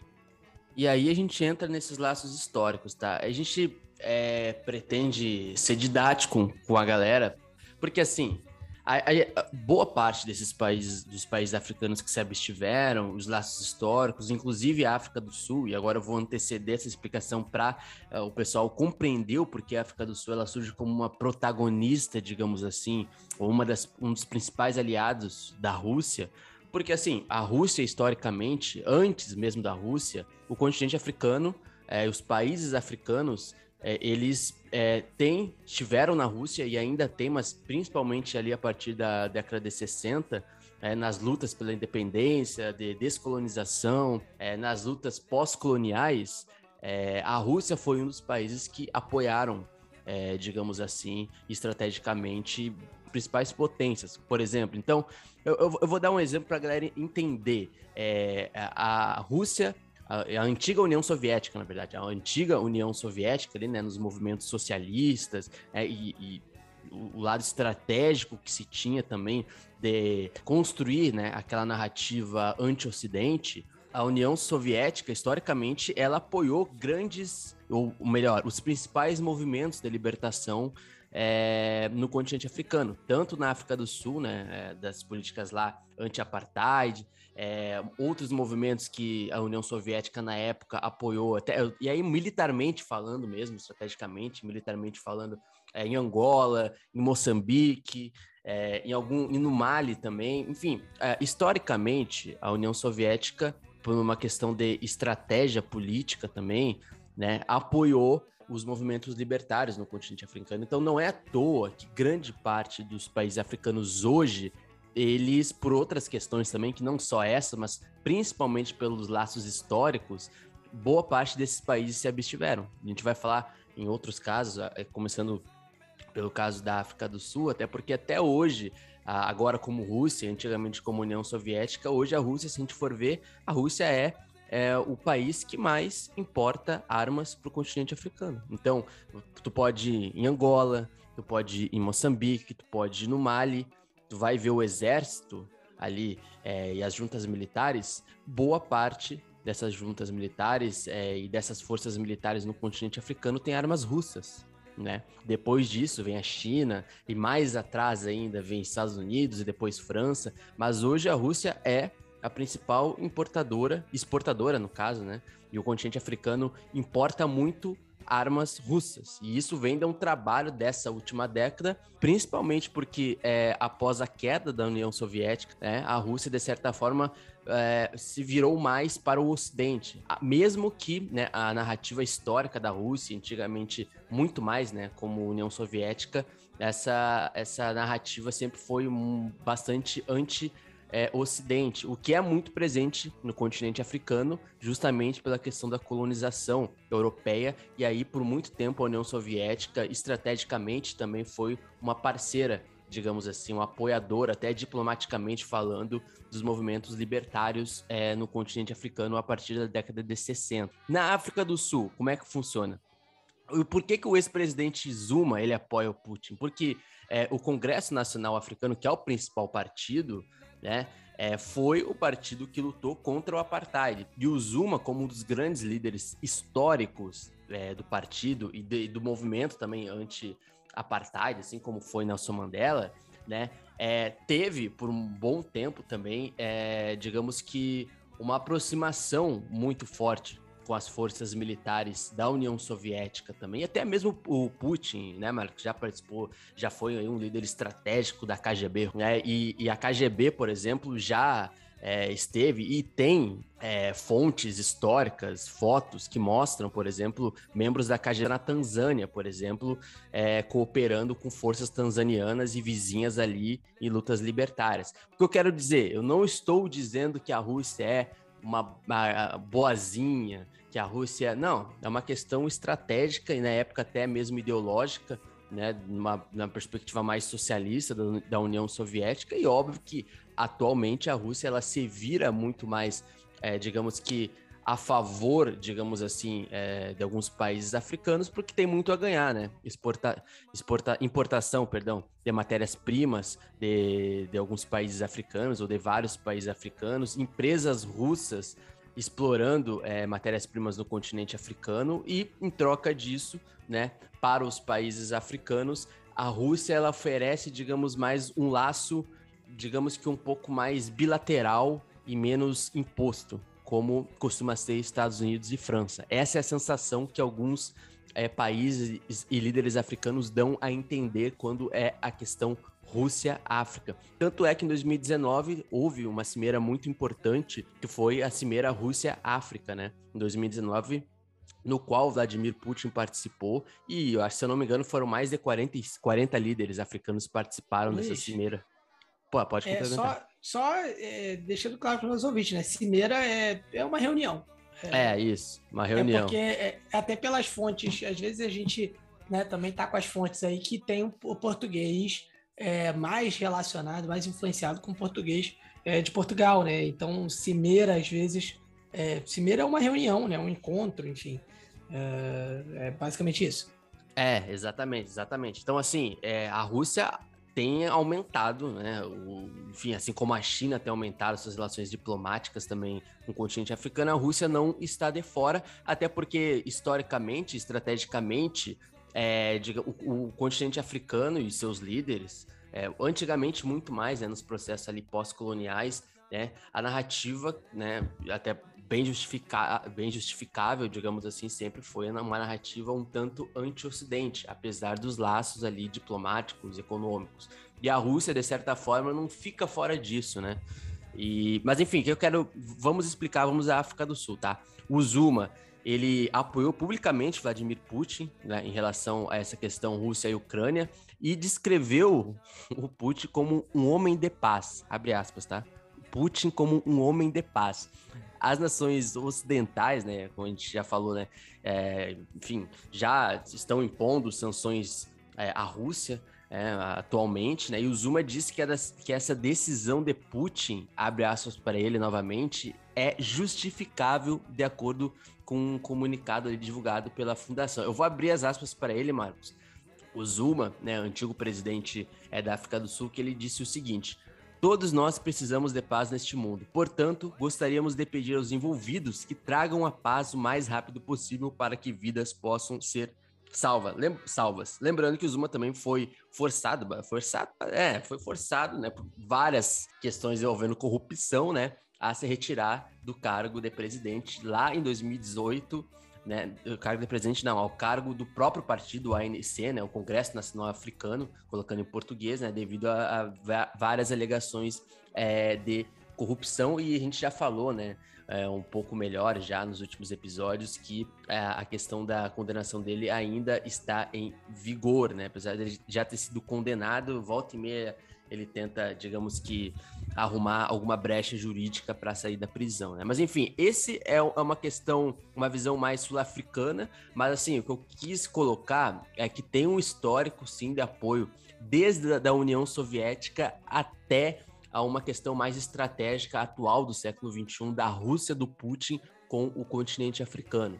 É, como eu disse, não estou dizendo se é certo ou se é errado, mas isso é um fato. Isso acontece e isso aconteceu. E não tem como a gente não colocar isso em perspectiva, esses laços históricos, na hora de fazer uma análise do porquê das abstenções é, de alguns países africanos e, e, inclusive alguns outros olhares, é, né, Marcos, sobre a própria África do Sul e outros países africanos também que se posicionaram, digamos assim, fortemente agora nessa semana em relação a essa questão Rússia e Ucrânia. É, a África do Sul, né, ainda na África do Sul, falando da África do Sul, o presidente Cyril Ramaphosa disse que a África do Sul foi convidada a mediar o conflito entre Rússia e Ucrânia, tá? e que ele disse né, é, em ligação por, te, por telefone, né, ligação por telefone, obviamente, é, em conversa por telefone com o Vladimir Putin, que isso deveria ser resolvido por meio de negociações, né? Isso que ele diz, uh, o conflito, né? É, o Ramaphosa não disse quem fez o pedido e nem deu mais detalhes sobre como planeja trabalhar com os dois lados. Né? Ele disse, né, abrindo aspas aqui para ele, né? Com base em nossas relações com a Federação Russa e como membro do BRICS, a África do Sul foi abordada para desempenhar um papel de mediação. Né? Não houve anúncios imediatos de Moscou ou Kiev confirmando o papel da África do Sul. Nas conversas ali entre os ministros das Relações Exteriores da Ucrânia e da Rússia, não trouxeram nenhum resultado prático, nenhum alívio ao conflito, né? já que, enfim, centenas de, de milhares de civis permanecem presos em cidades ucranianas, né? Então, assim, é, o Ramaphosa disse que foi convidado a mediar, mas ninguém confirmou nada, ele também não revelou nada, né? E aí, mais uma vez, gente, ressaltando a questão de que a África do Sul faz parte dos BRICS. É estranho você, é, é, de repente, exigir que a África do Sul tenha uma, uma, uma posição firme contra contra a Rússia. Por conta disso, né, enfim, além do, do que o Luiz já explicou sobre os laços, enfim, mas também por, por participar do BRICS, né, e também a, a, África do Sul não teria uma posição flagrantemente contra, é, aliás, flagrantemente a favor da Rússia, né, somos a favor da Rússia, apoiamos e tal, também por uma questão de relações com o restante do Ocidente. A África do Sul não quer se isolar. Mas aí, ô, ô, Luiz, tem também a relação do partido, Congresso Nacional Africano, que o Círio Ramaphosa é, né, é, é o atual é, é, líder, a União Soviética, essa relação histórica, né, que, enfim, que a Rússia herdou aí uh, essa relação, não é isso? É, e eu só queria falar uma coisa, Marcos. É, sabe por onde o Ramaphosa fez o comunicado? Por onde? Pelo LinkedIn. É, com ah, certeza é... ele já tem uma foto de terno lá. Que tira. É, assim, Meu amigo, LinkedIn, foto no LinkedIn, vai num casamento, entendeu? Alguma coisa assim, tira uma foto dessa num casamento e põe lá com o perfil do LinkedIn que você tem que estar tá de terra. O Marcos, inclusive, que eu acho que participa de uns três casamentos por mês, sempre podem colocar lá no, no principalmente no Instagram do Márcio, ele tá em três casamentos por mês, impressionante. Daqui é, a pouco ele casamento. casa também. Não, daqui a pouco ele casa também. É... De novo. ah, já casou, né? Ó, o Mico aqui, ó. Esse é um grande amigo. Ah, Marcos, fala aí das sanções no Quênia, inclusive, antes que eu me complique aqui e acabe nossa amizade. É, as, as exportações de chá, flores, café e frutas do Quênia para a Rússia foram suspensas, eles foram prejudicadas. Suspensas não, tá, gente? Foram prejudicadas. Né, após as sanções que foram impostas à Rússia né, pelas nações do Ocidente né, é, o bloqueio das exportações, né, ali estimado em quase 10 bilhões de shillings né, anualmente, veio depois que, que as grandes companhias né, e, é, enfim, navios suspenderam ali temporariamente os embarques de carga para a Rússia, né, da Rússia e para a Rússia, como resposta às sanções. Né, a exclusão também dos bancos russos, do SWIFT, né, que é o sistema internacional é, de, de comunicação entre os bancos, tornou tudo mais difícil, né? Por exemplo, para o país pagar pelas importações e receber dinheiro pelas exportações. Tem, inclusive, uma boa explicação do SWIFT no xadrez verbal uh, retrasado, que a professora Vivian faz, né? É, mas, para a gente resumir, é, a sigla, né? Basicamente, é a sigla da Sociedade para Telecomunicações Financeiras Interbancárias Mundiais. É um sistema ali de mensagem seguro que facilita os pagamentos né, é, internacionais ali, enfim, é, facilitando o fluxo de comércio internacional. A, a, exclusão dos russos vai tornar tudo mais arriscado e caro né, para os exportadores quenianos, né, interrompendo ali é, exportações de especiarias, enfim, nozes e vegetais para a Rússia. Então, assim, o Quênia também sofrendo com essas, uh, com as, as consequências das ações russas no uh, território ucraniano, né, Luiz? E até pro, como o Quênia tem visto a Rússia, a Rússia é, digamos que uma compradora, digamos, um, um pouco mais recente, né? Então, do ponto de, de, de, vista das exportações, do desenvolvimento das exportações do Quênia para a Rússia, isso acaba sendo algo bastante negativo, né? Porque, assim, o chá, ele é a principal exportação do Quênia, né? o, o chá e o café. Então, assim, é, não é um, uma exportação a, a, nível pequeno, não. Então, assim, vai ter é, uma queda aí nessas exportações de receitas grandes. Então, se a gente for ver a Rússia, por exemplo, ela comprou quase 30 milhões de quilos de chá é, no ano passado. Então, agora, isso gerou mais de 5 bilhões ali na, na moeda é, nacional do Quênia. Isso em 2020, por exemplo, se colocar um pouquinho antes. Então, assim, é uma questão bem problemática no que pode acontecer aí em relação às exportações do Quênia. Mas, Marcos, é, eu vou. A gente tem uma coisa nova agora no programa. Tem que explicar isso. Manda ver.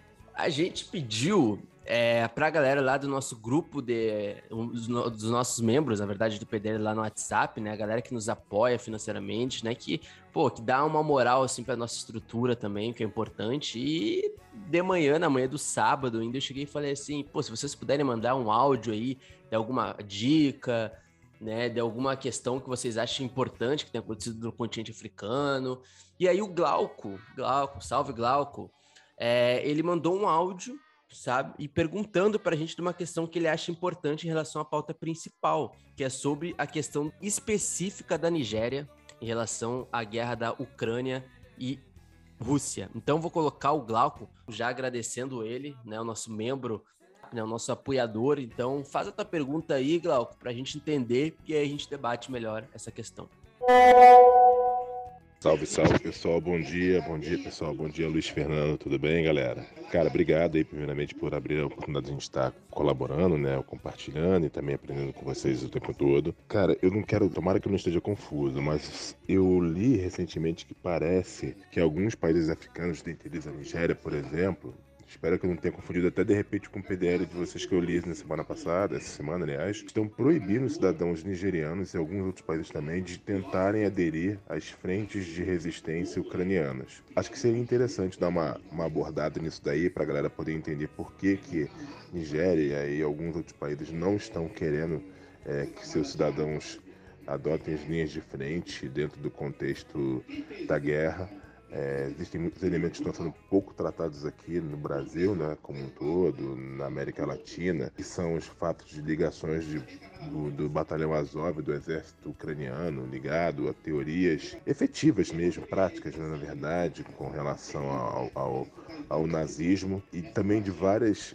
informações extremamente maldadas propositalmente para cá, que geram uma confusão para gerar comoção né, em relação da gente para com um conflito que ninguém quer que ninguém morra, mas para gerar uma comoção diferente daquela que a gente vê quando os imigrantes de vários países africanos vão para a Europa, que ninguém é recebido com flores, cafezinho e em nenhum local. Acho que seria um, um aspecto interessante de tratar e aí outros, acho que você já falou, Luiz Fernando, que são os, os, impactos econômicos e até também outros, não sei profundamente, talvez você saiba melhor, é, dos investimentos que tem profundos da China, né, em vários países africanos, e temos também investimentos russos em países africanos, o que isso pode acabar implicando para esses países, todos os bloqueios e sanções econômicas que o Ocidente está aplicando contra a Rússia, e se isso vai ter efeito nos países. Valeu, um grande abraço, desculpa podcast. Ah, e essa informação é, sobre né, a Nigéria proibir os nigerianos de lutarem é, pela Ucrânia né, contra a Rússia, isso tem acontecido não só na Nigéria, como em Senegal também. Em Senegal a gente já tem aí relatos,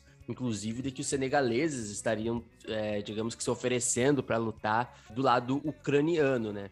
É, pelo lado da Nigéria, é, a Nigéria, o governo nigeriano, disse que não vai permitir que os cidadãos sejam alistados para lutar para a Ucrânia, é, justamente por algumas questões específicas, tá? É, esses relatos de, de, recrutamento de voluntários na Nigéria para lutar pelo lado da Ucrânia, isso abalou um pouco ali, deixou um pouco chateado, principalmente ali o Ministério das Relações Exteriores da Nigéria, né?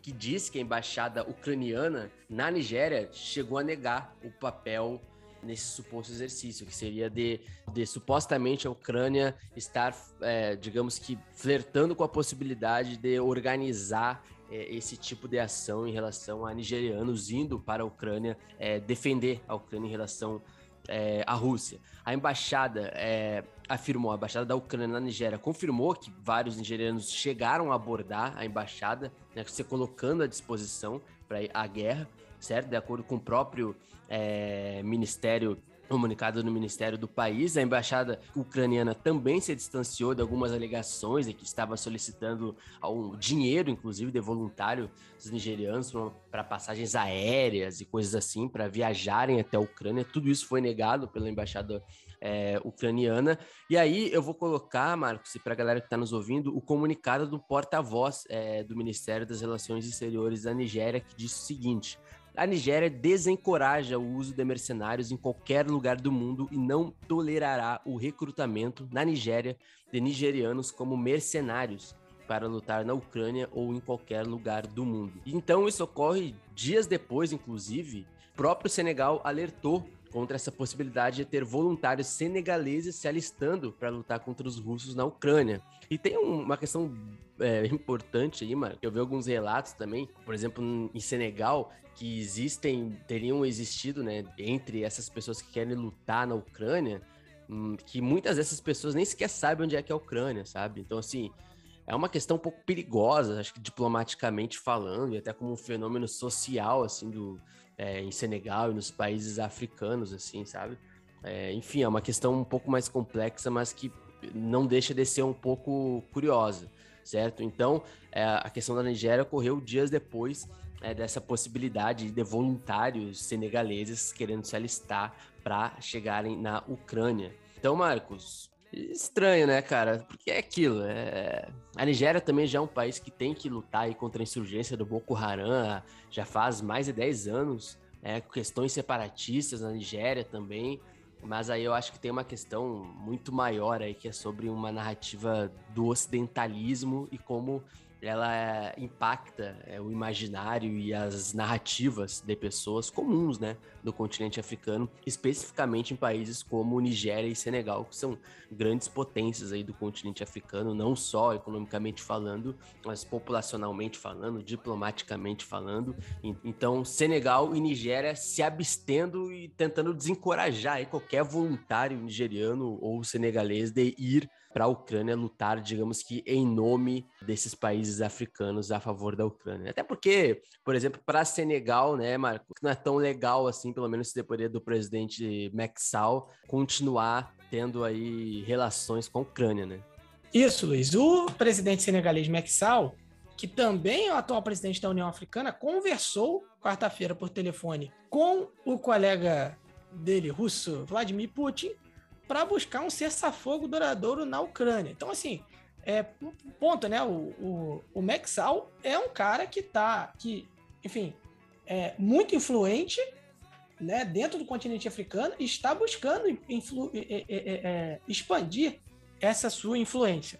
Ele já tinha pedido num comunicado divulgado no dia 24 de fevereiro o respeito à integridade territorial e soberania nacional da Ucrânia.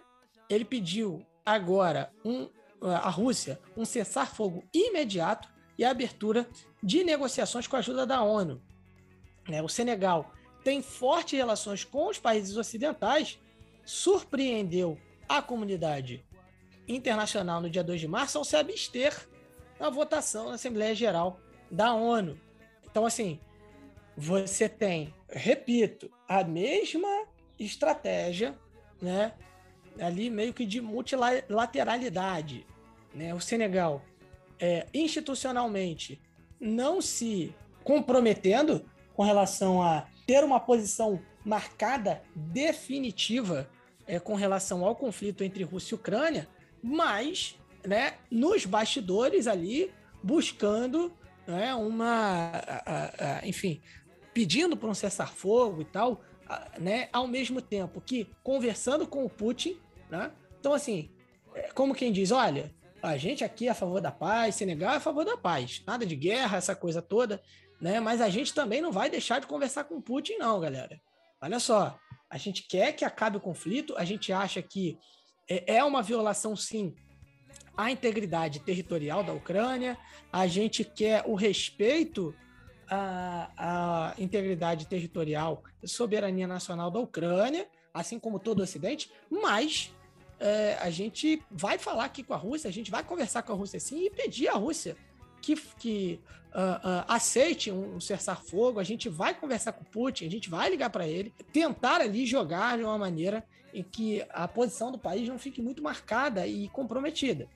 A Ucrânia disse que vai é, repatriar, né, falando em relação Ucrânia e África, seus 250 soldados de paz implantados na República Democrática do Congo, tá? Que estão ali na missão de paz é, da ONU, né, a MONUSCO, é, inclusive vai retirar todo o seu contingente militar, helicópteros e equipamentos para né, concentrar os esforços uh, dentro do próprio país.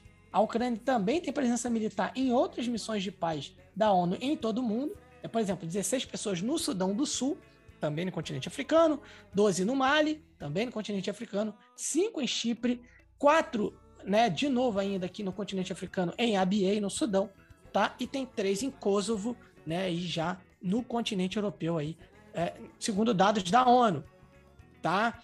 Inclusive, ô Luiz, houve também uma tentativa, né, de é, houve, né, aquela abertura para que ah, voluntários, né, mercenários se juntassem, né, ao exército ucraniano ali e, e por exemplo, teve algo sobre isso no Senegal e no Senegal isso é proibido, né? Tem uma lei contra isso também, causou até um certo mal-estar. Mas, né, enfim, temos aí o Maxal tentando conversar com Putin ao mesmo tempo em que é, é, não apoia a invasão por parte da Rússia, mas também não está tomando aquela posição forte de condenação da invasão russa. É, até porque Senegal é um grande parceiro historicamente, isso é até uma questão de neocolonial, mas enfim, é um fato, né? Senegal tem uma forte relação comercial com a França, né? Então, e ao mesmo tempo, é, a questão é, do apoio da Rússia, militarmente falando, é, com os parceiros africanos, né, um parceiro estratégico muito forte, né, e tem aumentado muito é, a sua influência no continente africano. Eu só vou dar um último exemplo, Marcos. É um país, por exemplo, que a, as forças, às vezes até, a, até aquela operação das forças Wagner, né? Que são aí. O, o, Putin jura que não tem nada a ver com isso, mas enfim, é, que são ali, digamos que forças. Não, não são nem de oposição, necessariamente apenas de oposição ao governo russo, mas algo aliado ao governo mas que estão presentes no Mali, muito possivelmente uh, aí ajudando, inclusive, a atual junta militar, né? Uh, não necessariamente politicamente, mas, por exemplo, a atual junta militar do Mali é treinada por forças russas. Então, assim, o Mali não vai certamente ir contra é, a Rússia de Vladimir Putin. Enfim, é um jogo geopolítico, mas é aquilo que, ah, quando logo que surgiu a questão Rússia-Ucrânia, é, eu vi muito, muita galera falando assim, como se fosse um jogo de videogame, né? Essa questão geopolítica, mas não é uma questão de videogame, né? É, no continente africano, as forças, dependendo de quem tu tá aliado ou não, tu, derruba, tu derruba um governo, né? pessoas morrem. Então não é um joguinho de geopolítica, a gente falando aqui como se fosse um joguinho de videogame, não. É, existem é, fatores reais que comprometem ou não as nações africanas. Existem sanções, existem questões econômicas, militares, políticas, e, enfim. Mas o que se tem, agora para terminar mesmo, Marcos, é que cada vez mais, militarmente falando, né, principalmente após essa última década, é, a Rússia tem se tornado um parceiro, voltou a ser um parceiro, né, que era mais, na época da, da União Soviética, um parceiro muito mais forte militarmente falando. Né? Economicamente também, mas militarmente falando. E quem perde, está perdendo espaço é, no continente africano, são justamente as nações ocidentais, né? Rússia, uh, perdão, Estados Unidos e França, por exemplo, Reino Unido também, né? Pegando aqueles blocos da União Europeia, é, enfim, e enquanto isso cresce também o aumento das relações da China e da Rússia com o continente africano. Então, assim, é uma questão tanto desesperadora para o Ocidente também ver esse crescimento aí é, da, da, das relações da Rússia e da China. É, inclusive, Rússia e China volta e meia viram parceiros, né? É, nessa narrativa anti-Ocidente, né? ainda mais no momento em que o continente africano, o, a, a própria juventude, o próprio ativismo é, do continente africano do século XXI tem em si uma narrativa anticolonial, né? Então não é à toa que a gente vê no Mali o pessoal indo às ruas contra né, a intervenção francesa. E aí, claro, é uma questão muito mais complexa, mas que no momento dessas decisões que envolvem política internacional, de certa forma, isso tem um peso.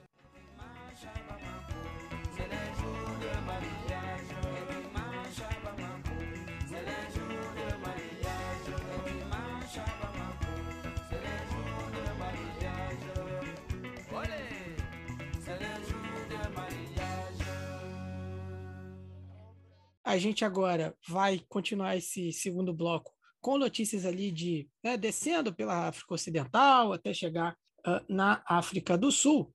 A gente passa primeiro pela Guiné, onde dezenas de partidos ameaçaram se manifestar contra a junta militar. Né, os partidos mais representativos da Guiné ameaçaram convocar manifestações né, se a junta é, continuar adiando ali o retorno de civis ao poder, enquanto, entre aspas, humilha os seus líderes.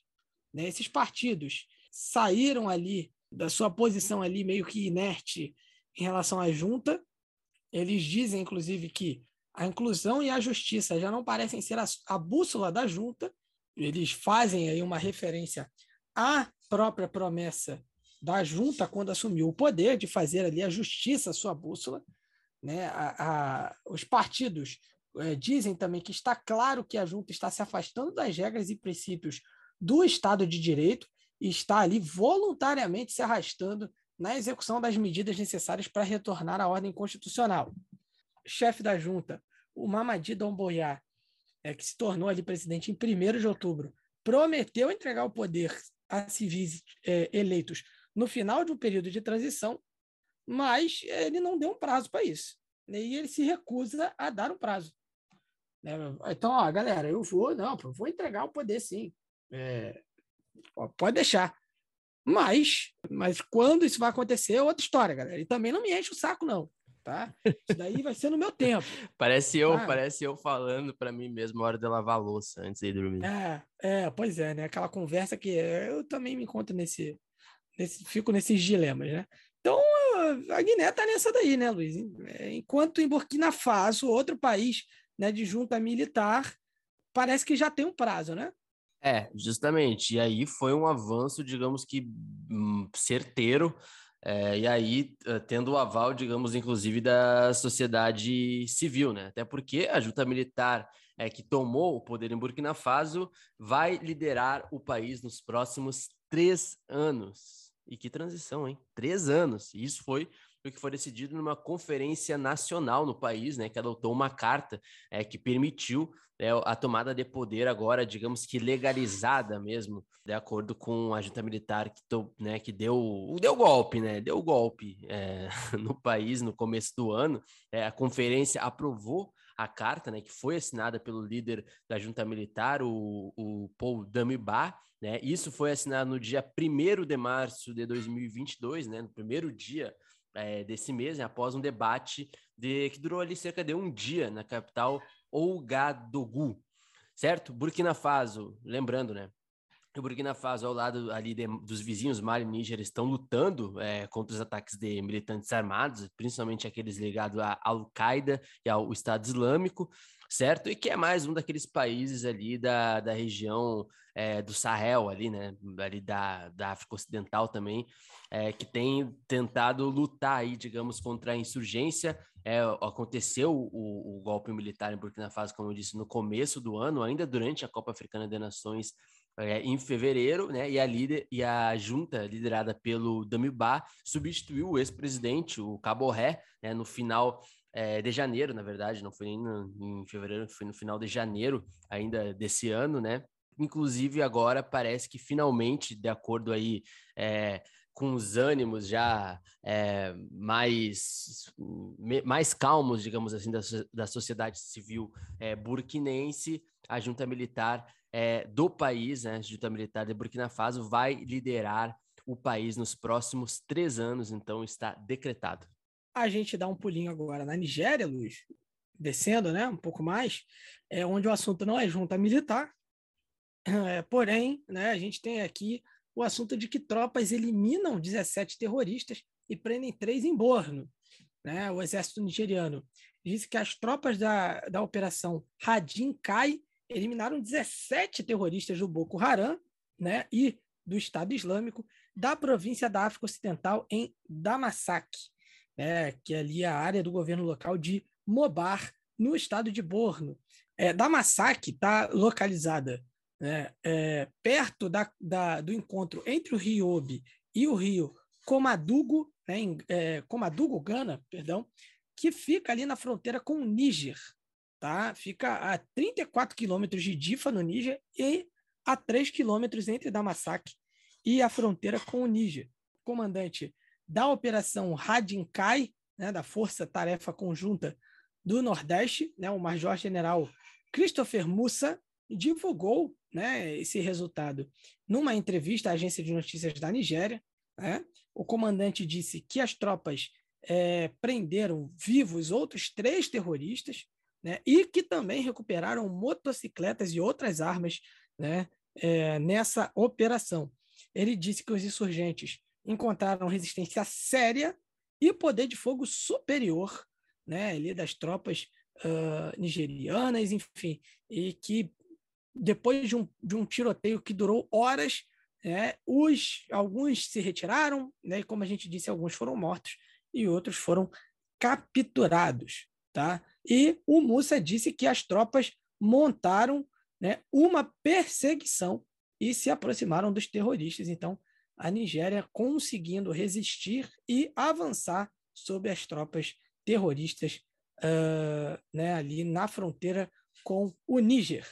Como a gente havia colocado é, sobre a questão do combustível na Nigéria, no programa passado, a questão também envolvendo aí algumas é, sanções relacionadas à guerra entre é, Rússia e Ucrânia, é, parece que a questão da escassez de combustível no país, né, na Nigéria, está realmente chegando em níveis abissais, porque nessa semana a escassez de combustível na Nigéria afetou o setor aéreo, né, inclusive com diversos voos atrasados e cancelados devido à falta de combustível ali é, nas aviações. A maior transportadora do país, a Air Peace, é, confirmou na quarta-feira, na quarta-feira de publicação desse podcast, que a escassez já está afetando vários dos voos, principalmente aqueles para Dubai e Joanesburgo.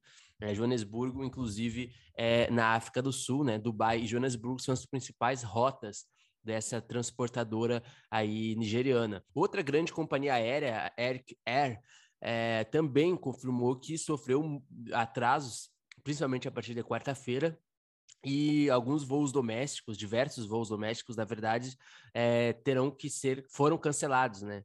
E, e se o problema persistir né, nas próximas semanas, nos próximos dias, outros também serão cancelados. É, a Reuters informou também que a Nigéria importa quase todo o seu combustível de aviação, né, que chegou a dobrar ali para um preço de 725 nairas, cerca de, de um dólar e meio, né? É, colocando na, no valor ali do, do, dólar, né, por litro, ou seja, 625 nairas por litro desde dezembro, né, dobrou o preço, né, a Nigéria para importar é, o combustível de aviação, né, e aí nos aeroportos mais movimentados na Nigéria, principalmente em Lagos e Abuja, é, a, as aeronaves programadas estavam, estavam programadas para voar na terça-feira, né, um dia antes daquela quarta, ficaram estacionadas ali por horas esperando por combustível, porque não tinha combustível, não tinha nem como sair.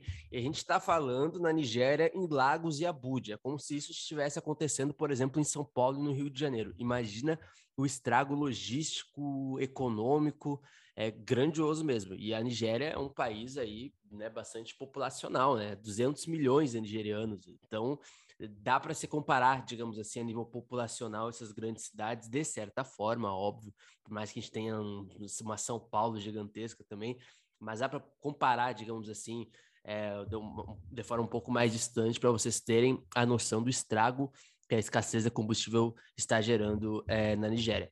A mídia nigeriana relatou que companhias aéreas, também outras companhias, não puderam voar, na maioria das aeronaves é, na terça-feira, e depois na quarta, certo? E as companhias aéreas admitiram ali uma situação é, calamitosa e que também, de certa forma, já previam que essa é, situação poderia se estender é, nos próximos dias, né? Sempre lembrando, né, que no final é, do mês passado, em fevereiro, como a gente informou, uma das companhias aéreas nigerianas, a, a, principal, como eu disse no começo, a Air Peace, informou aos passageiros que alguns voos é, já tinham estado atrasados devido à escassez de combustível. A companhia aérea disse que o voo é, de Lago para outras cidades, e tudo isso, né, sempre colocando a Nigéria também naquele contexto que é a maior produtora de petróleo do continente africano, né, e que a Nigéria importa quase todo o, o seu combustível para aviação. Então, assim, a gente está falando de uma potência econômica e de uma, de uma Nigéria que é a maior produtora de petróleo do continente africano, mas que mesmo assim ela importa quase todo o combustível é, de aviação. Ou seja, é uma questão bem problemática, tendo em vista também o aumento aí global dos preços né, do petróleo no mundo, né, que atingiram um pico aí de, de que não aconteciam há quase 15 anos, né, principalmente relacionado também com a invasão é, da Rússia na Ucrânia. Então, assim, tá tudo interligado nessa briga, nessa luta diplomática e geopolítica no mundo. E é sempre bom falar, Marcos, eu não falei é, lá no assunto principal, mas assim, é sempre bom a gente colocar isso para a galera não achar que o continente africano é apenas um cercadinho e que tudo isso também não afeta os países africanos. Acho que, de certa forma, esse é o grande recado que a gente dá é, com essa pauta principal e com esse podcast número 30. É, Luiz, enquanto a gente vai descendo aqui, só uma passada rápida em Angola para citar o seguinte: o, o, presidente do principal partido de oposição, Adalberto Costa Júnior, ele está nos Estados Unidos buscando ali observação internacional das eleições de Angola, né? que uh, devem acontecer em setembro desse ano. É, o Adalberto Costa Júnior, como a gente disse, é presidente do principal partido de oposição, né, vê aí uma possibilidade de fazer frente ao MPLA, partido no poder aí desde a independência uh, de Angola, né? É, e aí, se por um lado as pessoas podem achar absurdo, né? Ah, os Estados Unidos vão observar a eleição, ah, vão estar tá chamando né, o, o Ocidente é, é, é, interferir nas eleições. As, a democracia de Angola é jovem e ainda busca estabilização. É, eu estive lá nas últimas eleições, em 2017, já citei isso aqui algumas vezes, e, e foi simplesmente uma semana é, fechado em casa. Né? Mercados uh, abriam, quando abriam, abriam em, em, horário reduzido. Assim, foi uma. Eh, ali foi uma pré-experimentação da, da, da, pandemia, né? né? Na fase mais aguda, né? E que você realmente não saía, comércios fechados, pessoal trabalhando ou home office ou não trabalhando. Então, assim, é, uma semana de eleições em que o país parava. Né? Então, é, para vocês terem uma noção de como as eleições foram encaradas em 2017, e isso era por questões de segurança, tá? Então, assim, ao mesmo tempo em que Angola né, vai ter aí mais uma eleição e tudo mais, é uma democracia ainda se estabilizando. Então, a gente precisa observar esses movimentos aí, como vai ser. Tá? E também informar que o Petro de Luanda fez seu segundo gol, está ganhando por 2 a 0 do Sagrada Esperança, né, pela CAF Champions League, é, dois gols de Thiago Azulão, com certeza vai voltar no Mama África FC para nos dar uma entrevista, é, e está se garantindo aí, se classificando é, para a segunda fase da CAF Champions League, ante ao Sagrada Esperança também, time angolano, atual campeão angolano, está aí, né? Enfim, um abraço aí para o pessoal, para os nossos ouvintes angolanos, especialmente os torcedores do Petro de Luanda, que estão felizes da vida aí com o desempenho do time. É, a gente chega à África do Sul, Luiz, porque um relatório é, revelou que é o país mais desigual do mundo. O componente raça desempenhando papel fundamental em uma sociedade onde você tem uma proporção aí de é, 10% da população é, né, que detém aí mais riqueza contra 80% numa população que não tem acesso a ela. Né? E aí esse relatório ele é do Banco Mundial, né? E foi divulgado recentemente, não é isso, Luiz?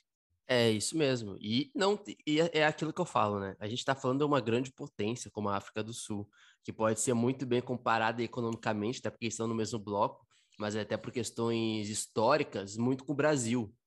É, eu sempre, eu já falei umas 555 vezes aqui, possivelmente, mas não tem como a gente ver esse tipo de coisa na África do Sul sem fazer, de certa forma, algumas menções ao Brasil porque é um contexto um tanto parecido de desigualdade é, social e racial, principalmente, né? Mas ver isso na África do Sul, e a gente sabe como a África do Sul também ela é um grande polo econômico, turístico, ela tem uma mistura muito grande, né? A questão também é, até mesmo da colonização, né? franceses, holandeses, né? A colonização ali neerlandesa também. Então a gente tem aí um, um, um, país até miscigenado, né? Bastante miscigenado, principalmente por causa da, da, da colonização, de certa forma, certo? Mas assim, a gente tem sociedades muito divididas, até mesmo uh, de fluxos imigratórios, né? Então, é, para não ficar me estendendo aqui nessa questão, a gente tem um episódio número 18 é, do África em Pauta, que a gente fala sobre os distúrbios na África do Sul e como se dá essa questão é, por exemplo, racial é, no país, a questão das imigrações também, da questão do, do, dos indianos na África do Sul, os europeus é, na África do Sul, os negros sul-africanos também, como se dá toda essa desigualdade, que ela tem vários fatores que a gente não vai explicar necessariamente aqui nesse podcast, mas a gente dá uma aprofundada melhor no África em Pauta número 18, só procurar no agregador de podcasts favorito. Lembrando, tá? Colocando ali uma aspas em relação ao que o Banco Mundial falou sobre a África do Sul, ela diz o seguinte: a África do Sul, o, pai, o maior país da União aduaneira da África Austral, né, é o país mais desigual do mundo, ocupando o primeiro lugar entre 164 países. Lembrando que os relatórios anteriores também já colocavam a África do Sul como é, o país mais desigual do mundo. Então, ainda mais, eu acho que com a com a, com a pandemia, isso realçou ainda mais essa questão aí da África do Sul. Lembrando que 30 anos após o fim do apartheid, abre aspas agora para o relatório, a raça continua sendo um fator chave nos altos níveis de desigualdades na África é, do Sul e o que impacta também né, ramos como a educação e, consequentemente, o acesso ao mercado de trabalho. Lembrando também, Marcos, que o próprio relatório acaba confirmando que a etnia ela contribui com 41% para a desigualdade de renda e 30% na desigualdade ao acesso à educação. E aí eu coloco mais um fator, Marcos. A gente não pode esquecer também que a África do Sul é um dos países onde é, o desemprego tem as taxas mais altas. E eu tenho quase certeza que a África do Sul é o país que tem a maior taxa de desemprego do mundo. A última vez que eu vi, é, cerca de um mês atrás, estava já em 34%. 34% é, de taxa aí é, de desemprego no país. Então, isso, de certa forma, justifica o que aconteceu no passado na África do Sul, que a gente explicou melhor lá é, no podcast é, da edição número 18, né, e de como a África do Sul vive cada vez mais aí é, conflitos étnicos, raciais também, até de negros sul-africanos contra imigrantes indianos, enfim, mas essa questão ela é muito mais complexa do que os números, mas os números também explicam isso, é, como a, a sociedade atual da África do Sul tem vivido com a questão do desemprego também e o acesso formal ao mercado de trabalho. Para terminar, os principais vizinhos industriais é, do continente africano que compõem ali a União Aduaneira da África Austral, é, como a Botsuana, Eswatini, Lesoto, Namíbia, também estão no topo da lista dos países mais desiguais, tornando então essa região da África Austral a pior região do ponto de vista é, de desigualdade do mundo, disse a organização. Então, meu amigo, África Austral, mais do que nunca, aí pedindo socorro em relação às desigualdades e tendo a África do Sul uma das principais economias do continente africano, se não a principal economia do continente africano, sendo, é, por outro lado, o país mais desigual do mundo e, consequentemente, aí, o país mais desigual a nível proporcional, digamos assim, talvez nem tanto do continente africano, mas do mundo, né, colocando no relatório geral, com números mais gerais, a África do Sul é, chegando a essa triste realidade que a gente explicou, como eu disse lá no episódio número 18, e todos os fatores que compõem a história é, da África do Sul, principalmente nessa relação pós-apartheid, né, da independência da África do Sul, mas com alguns quesitos históricos ainda que a África do Sul tende a lidar, né, que já deveriam ter sido superados é, enquanto sociedade, né, que é a questão da discriminação é, racial mesmo na África do Sul e como isso afeta o acesso ao mercado de trabalho. E, e Luiz, uma taxa de 30% de desemprego na África do Sul significaria aí cerca de 17,7 milhões de pessoas desempregadas. Muita coisa, cara. Muita coisa. Uma população de 59 milhões, né? Então, né, fica aí a observação. É, a gente fecha esse bloco, então, encaminhando já para esse quadro que arrasta multidões, né? não por acaso, né? porque ele é apresentado pelo guia e o homem, considerado o homem mais sexy do mundo, segundo a revista Reuters. Né? Sim, Rubens Guilherme Santos, o guia, traz para você, faz com você um resgate histórico, trazendo aí informações, relembrando casos, enfim, sobre países, uh, personagens do continente africano e da diáspora. Ok? Então, vamos ao resgate histórico.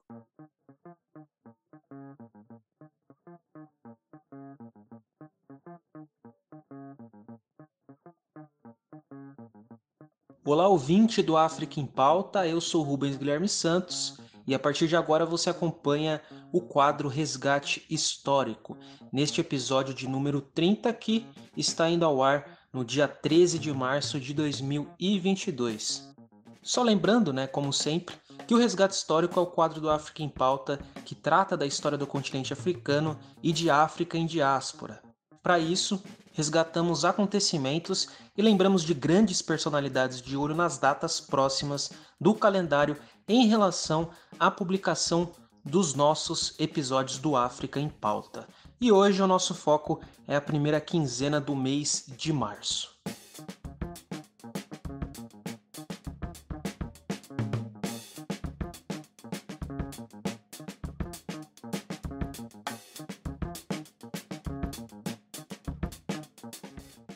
A primeira data de hoje que trazemos é o dia 2 de março, quando é comemorado o Dia da Vitória de Adwa, na Etiópia. Essa data que comemora a vitória da Etiópia sobre a Itália no ano de 1896, na tentativa italiana de controlar o Império Etíope, né, o território da Etiópia.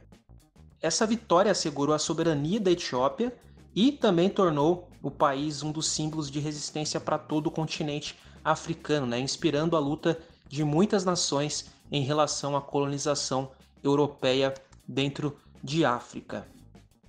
A Batalha de Adwa, na região do Tigray, que fica mais ao norte, que é, recentemente, ou melhor dizendo, no presente, né, passa por muitos conflitos ali em relação à parte interna, né, foi naquela região que se deu esse, essa batalha e essa batalha foi um confronto decisivo para o triunfo da Etiópia e também para a expulsão dos italianos em seu território. Então, dia 2 de março é um dia é, de importância na história da Etiópia, pois é, é, celebrado então esse dia da vitória de Adwa. E aí a gente já vai para o dia seguinte no calendário, dia 3 de março, quando é comemorado o Dia dos Mártires no Malawi. Né? Essa data é, celebra a honra de heróis da política do Malawi na luta contra o colonialismo britânico. Do final do século XIX até um pouco mais da metade do século XX, o território malauiano era controlado pelos britânicos. E aí, após um longo período de luta, o país conquistou sua independência no ano de 1964, então é mais uma data que a gente traz nesse episódio de número 30 do África em Pauta, dia 3 de março, que é celebrado o Dia dos Mártires no Malawi. Do dia 3 a gente vai para o dia 6 de março, que é quando é comemorado o Dia da Independência de Gana. Né? A República de Gana obteve sua independência nessa data no ano de 1957.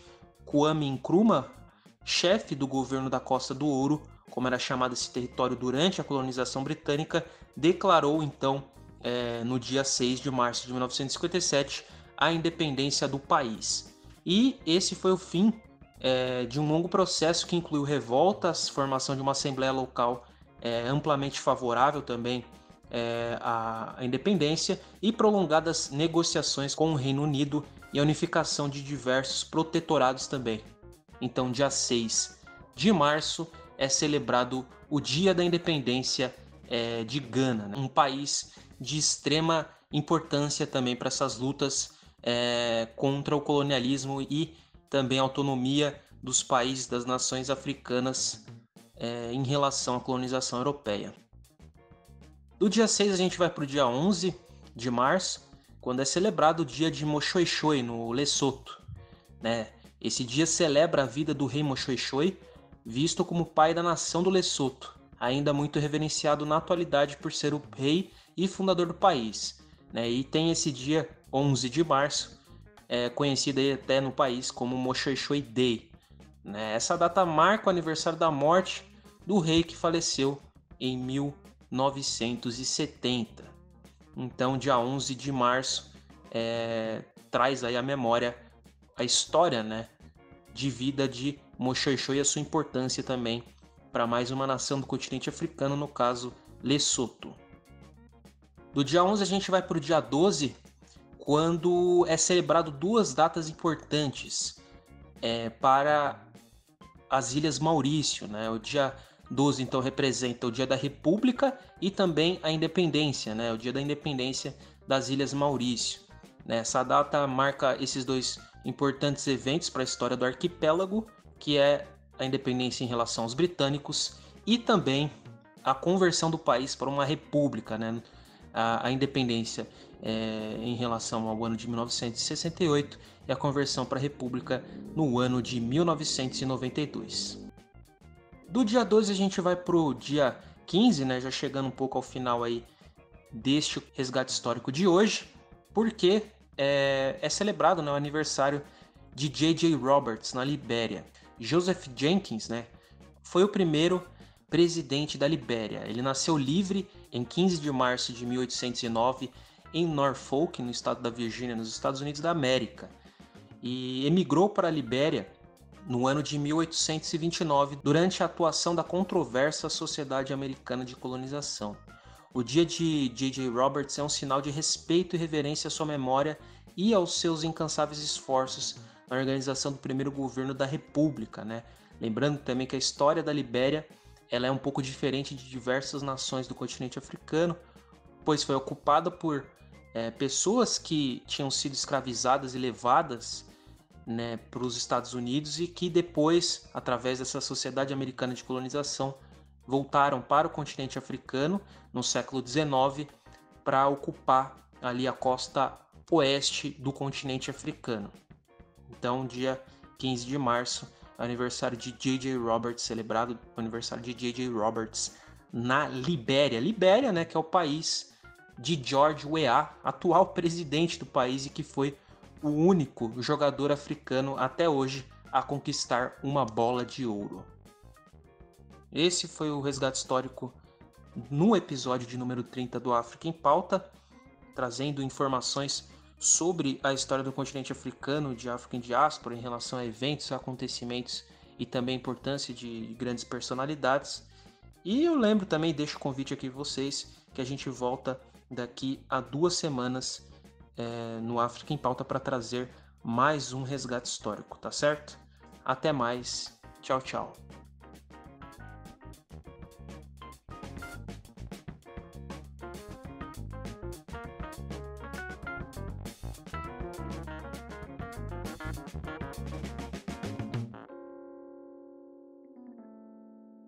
É isso, esse foi o Resgate Histórico e a gente vai chegando ao terceiro bloco de notícias, né? E a gente desembarca na África Oriental, uma notícia mais geral da África Oriental mesmo, enquanto que talvez se você estiver ouvindo algum ruídozinho aí ao fundo, né, minha, minha casa está sobre intervenções de obras, né?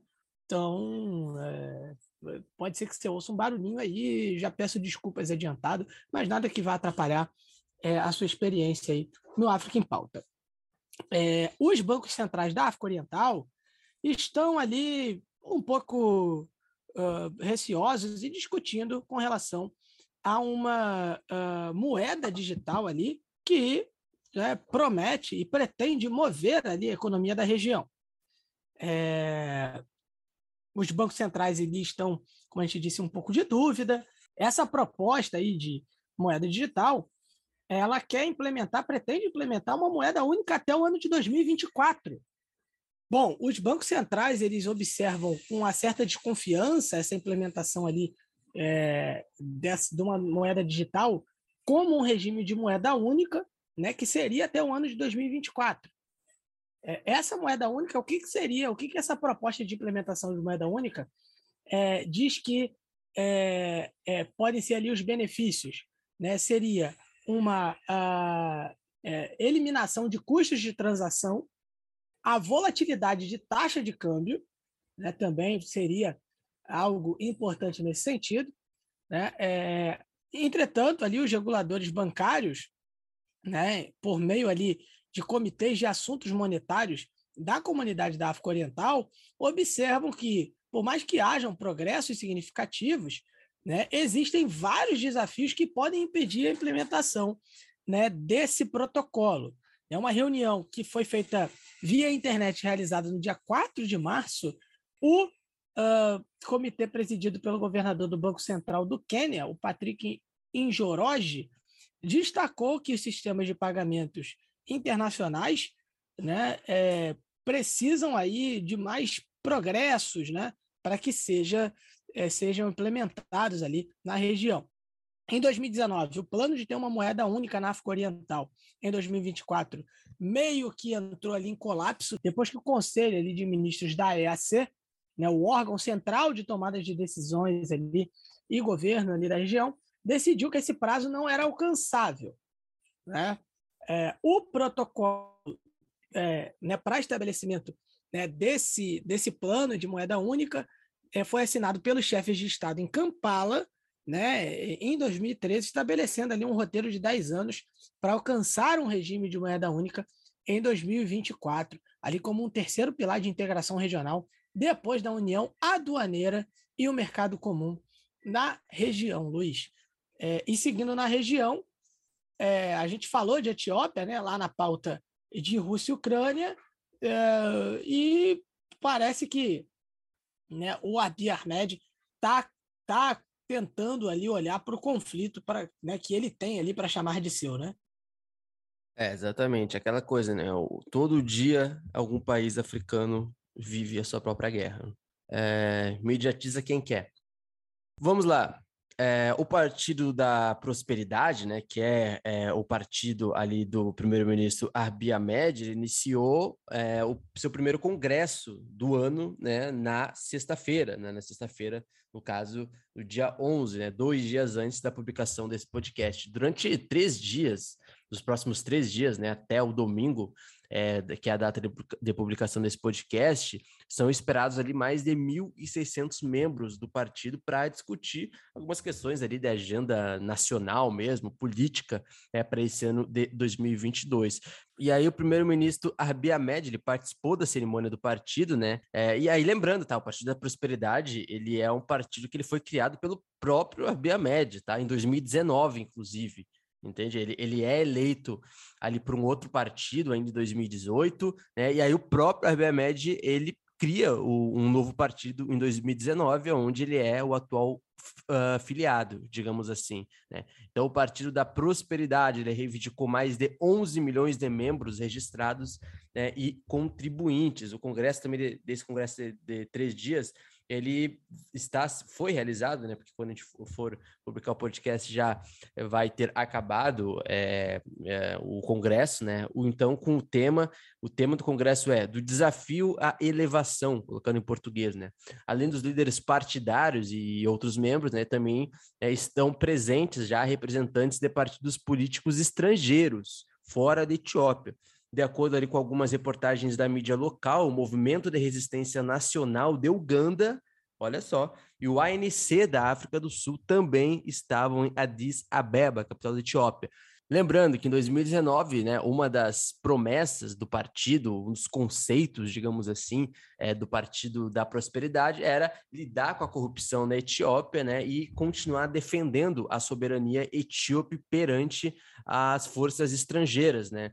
Que é, acaba sendo um desafio ali bastante urgente. Só que no meio do caminho teve um conflito em, em Tigray, ao norte, né, que acabou elevando ali as tensões históricas da Etiópia com outros partidos mais ligados ali às regiões específicas, né, é, da Etiópia. E no final de tudo isso, ele né, pede por paz, né, né Marcos? Aí a gente está vendo aí como essa questão desse congresso é, do Abiy Ahmed, primeiro-ministro da Etiópia, em 2022 já tem ou continua tendo novamente é, essa temática do conflito de Tigray, que já é algo que já dura mais de um ano, né? E a gente já está há mais de um ano literalmente falando sobre isso, informando é, o nosso público sobre isso, é porque realmente é um conflito, uma guerra étnica que ainda está em evidência e não terminou.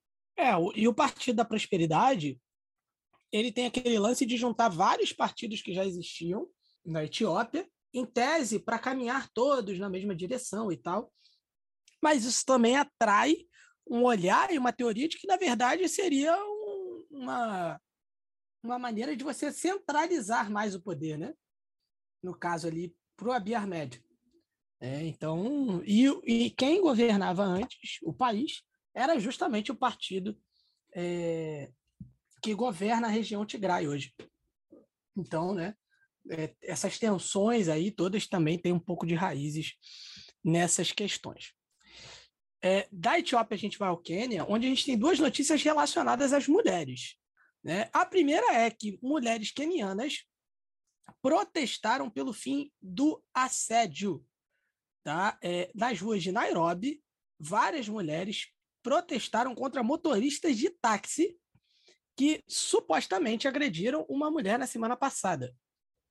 Né? As manifestantes, né, que, enfim, é, foram organizadas ali pela Federação das Mulheres, é, das Mulheres Advogadas, entregaram ao chefe de polícia da capital uma petição pedindo a garantia da sua segurança e proteção contra todas as formas de assédio. Né? Um vídeo foi amplamente divulgado nas plataformas de mídia social do país, e mostrou um motorista de moto, uma, uma, uma motorista, uma motoqueira, né, sendo maltratada por uma dúzia de, de homens ali, é, gritando, né, é, perdão, um, dois, três e já. É uma motociclista sendo maltratada ali por uma dúzia de homens, né, e gritando por ajuda em Nairobi na semana passada, né? Esse é, essa esse acontecimento provocou ali uma revolta pública né? e muitas mulheres pediram à polícia que tomassem ali medidas né, contra esses motoristas que agem, obviamente, sem respeitar a lei. O presidente Uhuru Kenyatta também pediu uma repressão geral aos motociclistas. Né? É, a estação de rádio keniana, Capital FM, citou o chefe da polícia, é, a chefe da polícia, perdão, Hilary Mutiambai, dizendo que os policiais prenderam 229 é, motoqueiros ali, né, e apreenderam pelo menos 900 bicicletas nos últimos dois dias.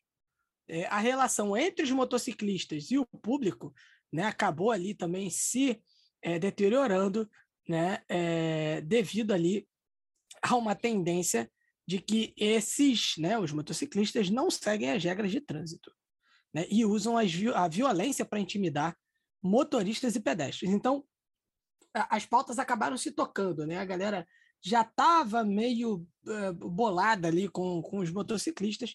Teve a questão né, desse, dessa agressão a uma mulher. É, e fora também a agressão do taxista, né? É, e isso gerou uma comoção nacional. Né? E, por outro lado, né, Luiz, temos aí uma, uma pesquisa que mostra uh, uma possibilidade que, se a gente focar só na primeira notícia, se torna um tanto quanto inusitada, né?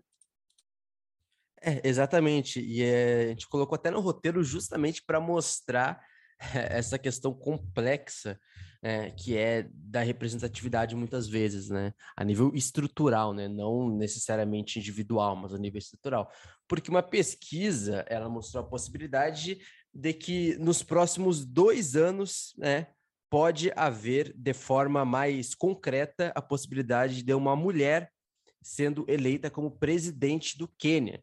Essa nova pesquisa de opinião, ela previu a probabilidade de uma mulher, por exemplo, presidente em 10 anos tá? E 48% dos entrevistados no Quênia apoiaram a proposição. Aí o pessoal vai falar, pô, mas 48% não é nem a metade, né, cara? Mas assim, é, sei lá, faça um, a, a, mesma pesquisa no Brasil. Vamos ver se vai ser tão diferente, vai ter, não sei, não sei. Fica a dica aí. A pesquisa realizada é, pelo Trends for Insights Africa, TIFA, né, em a sigla em inglês, sobre o status das mulheres na política. Que inglês maravilhoso, que inglês maravilhoso. É, rapaz, é a evolução de Luiz Fernando Filho no inglês, recentemente, meus amigos. É, enfim, é, continua, Luiz, desculpa. Eu sabia que tu falar isso, cara. É, essa pesquisa aí sobre o status das mulheres da política identificou é, ali os partidos políticos, a cultura do país, a família e as comunidades ali, né, entre os fatores que podem prejudicar, ou que costumam prejudicar a participação é, das mulheres é, na política do país. Na mesma pesquisa, por exemplo, as mulheres entrevistadas responderam é, com 53% a pergunta sobre a probabilidade de uma mulher presidente, ou seja, 53% das mulheres entrevistadas disseram né, que gostariam de ver outra mulher sendo presidente do país, 53%, enquanto 42% dos homens entrevistados afirmaram que o país poderá sim ter uma mulher presidente no cargo em até 10 anos. O estudo ocorreu em meio, né, até mesmo é, como uma prova ali do, de, um, de um fenômeno social recente no, no país, né, ao pouco interesse. É, também a questão de, dessa pesquisa da TIFA também indicou uma alta probabilidade né, de ter uma mulher no cargo de vice-presidente nos próximos é, 10 anos. Então, assim, foi mais ali uma pesquisa é, para testar, digamos que, os ânimos da sociedade em relação a essa representatividade feminina no Quênia, que não é tão grande assim, historicamente falando, né? A gente tem um país, uma outra potência da África Oriental. Talvez, Marcos, é, essa pesquisa e esse assunto de uma mulher presidente talvez tenha surgido muito por causa também da nossa querida Samia Suluhu, né, na Tanzânia, primeira é, mulher presidente é, da Tanzânia, possivelmente a primeira mulher é, presidente da África Oriental, ou até mesmo do continente africano, não me lembro de nenhuma outra presidente assim nesse sistema mais moderno uh, no continente africano. Então, de certa forma, a eleição é, da, da, da, da, a eleição, no caso, né, é, ela acabou pegando o cargo né, que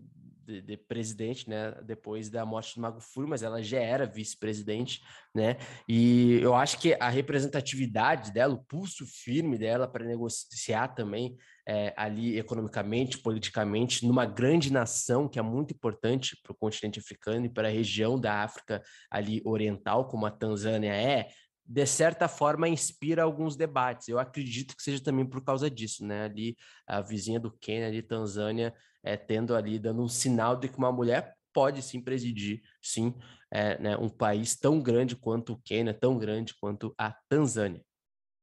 É, e, ô Luiz, é, essa questão aí eu ia falar justamente também da, do que pode ser a influência da Sâmia, até porque, se a gente voltar um pouco no tempo, durante o início da pandemia, é, Quênia e, e Tanzânia ficaram se alfinetando muito por conta de declarações de líderes ali, né, da, da Tanzânia também, é, a mando do Magufuli, né, o Magufuli fez piadas com, sobre o Quênia, enfim, e tudo mais. E a, a, a Sâmia, a, assumindo, ela em pouco tempo foi fazer uma visita no Quênia, né? Ela mudou um pouco da imagem da Tanzânia, é, que a Tanzânia é, acabou ganhando durante a pandemia, né? Enfim, buscou ali investimentos. É, então, assim, eu acho que tem um pouco também de olhar para o vizinho, de olhar para o lado e ver ali uma liderança feminina que tem se, se notabilizado, inclusive conversou com o principal é, líder de oposição do país, né, que, que fugiu do país e tal, é, mas ela foi lá, conversou com ele em Bruxelas e tudo mais. Então, assim, eu acho que o, o exemplo da Sâmia pode estar, sim, ecoando uh, no país vizinho. Né? É, a gente vai, Luiz, de, uh, do, do Quênia, né, a gente vai para Ruanda, onde o país decidiu que vai taxar o Netflix ou a Netflix. Né? Net, né? Netflix vai ter que pagar impostos é, em Ruanda. Tá? É, isso acontece aí depois que Zimbábue e a Nigéria também estabeleceram ali planos de cobrança de impostos para empresas de comércio eletrônico. E aí você tem Netflix, Google, YouTube e Amazon, tá? É, incluídos. É, de acordo com a autoridade tributária de Ruanda, foi apresentada uma proposta ao Ministério das Finanças e do Planejamento Econômico, né? Enfim, e ainda vai ter uma fase de implementação, né? Precisa ser de fato aprovada, a decisão foi tomada, mas isso precisa ser de fato aprovado. Né? Vários países africanos expandiram, né? Aí o seu escopo de, de impostos, digamos assim, para cobrir ali serviços digitais. Né? Mas é, alguns apenas ainda foram implementados, é algo que está aos poucos é, é, sendo implementado ali, né? alguma forma de imposto direto sobre serviços digitais, é, não é algo que já está bem avançado, não, está sendo implementado aos poucos. Tá? A África do Sul, por exemplo, já tributa é, ali o comércio e investimento em criptomoedas. Né? E também está querendo tributar empresas como Netflix. Então, isso é algo que está em expansão no continente africano. Vamos ficar de olho. Ruanda já anunciou também. Tá? É, e, Luiz, para a gente ir encerrando esse bloco, antes do nosso Mama Cult, é, a gente tem aí a morte do ex-presidente da Zâmbia, o Rupiabanda. Né? Ele é, faleceu com 85 anos, morreu na sua casa em Lusaka, né, após ali uma batalha ali contra o câncer de cólon. É, o Banda foi o quarto presidente da Zâmbia, né, que governou o país ali entre 2008 e 2011, antes do Michael Sata, da Frente Patriótica, assumir. Né? Ele foi diagnosticado com o câncer de cólon há dois anos. Né? O filho dele, o Andrew Banda, disse a uma estação de rádio local que o seu pai sucumbiu após uma luta contra o câncer. Né? E a morte também foi confirmada pelo presidente Hakainde Hichilema. Né? Uh, enfim, ele já tinha pedido uh, recentemente que eh, os zambianos orassem por ele, né? Nos últimos dias que ele apareceu em público. E aí, né? Agora é, veio aí a confirmação, ele faleceu é, aí aos 85 anos, Luiz. É, ele tinha, ele, ele nasceu ainda na então chamada Rodésia do Sul, né, que era um nome colonial, né, colocado pelos colonizadores é, antes da, da independência de, da Zâmbia, né, ele entrou ali no ramo político é, bem jovem ainda, ele chegou a participar da luta zambiana pela independência, tá? Ele costumava contar, inclusive, uma história é, lá mais novo ainda, quando ele começou a entrar no ramo político, né? Que ele é, costumava contar uma história, por exemplo, de como os senhores coloniais é, encurrala, encurralavam ele, por exemplo, é, e prendiam ele por entregar correspondências aos combatentes da libertação. Né? Ele foi um desses caras é, que participou de uma forma bastante ativa nessa luta contra a colonização europeia é, na Zâmbia, contra os colonizadores. Ele era um desses intermediários, né? E diversas vezes é, essas forças políticas coloniais tentaram o impedir de fazer esse intermédio com os combatentes da libertação, né? E após a independência da Zâmbia, da Grã-Bretanha, em 64, ele conseguiu ali o, alguns postos ali diplomáticos no país, né? Então, é, e lembrando também, tá? É, no início desse ano, é, o primeiro presidente é, da Zâmbia, né, Kenneth Kaunda, é, inclusive o primeiro presidente da Zâmbia, né, que lutou e derrotou, é, junto com suas forças políticas também militares, a, a, a Grã-Bretanha, né, é, enfim, conseguiu a sua independência, ele faleceu no início desse ano. Então, assim, o quarto presidente faleceu é, nessa semana, né, alguns dias atrás, é, o Kaunda, né, que foi o primeiro presidente da história da Zâmbia, né, então cortando laços com a antiga Rodésia do Sul, que era o nome colonial, né, faleceu no início desse ano. Então, assim, é um baque é, para a história política e para a história do país muito forte em apenas três meses de 2022, né? A morte do Kaunda, né? E a morte agora também é do quarto presidente, o Banda, né? O quarto presidente da história da Zâmbia. E lembrando também, tá? Lembrando que depois do Mamacult, lembrando que depois do Mamacult, nós teremos mais interferências dos nossos convidados. É, lá dos membros do PDL, ter, vai ter mais um membro do PDL falando, e também vamos ler uh, o que o pessoal colocou nas redes sociais também, o salve da galera lá na, na, nas nossas redes sociais, no arroba ponta PDL. Então, final do, do podcast, a gente vai deixar para esses feedbacks dos nossos ouvintes e das nossas ouvintas. Mas antes do nosso encerramento, temos mais uma participação de um dos nossos apoiadores, não é isso? Exatamente. É, agora a gente vai colocar um áudio aqui do Alexandre. Obrigado, Alexandre, pelo áudio também.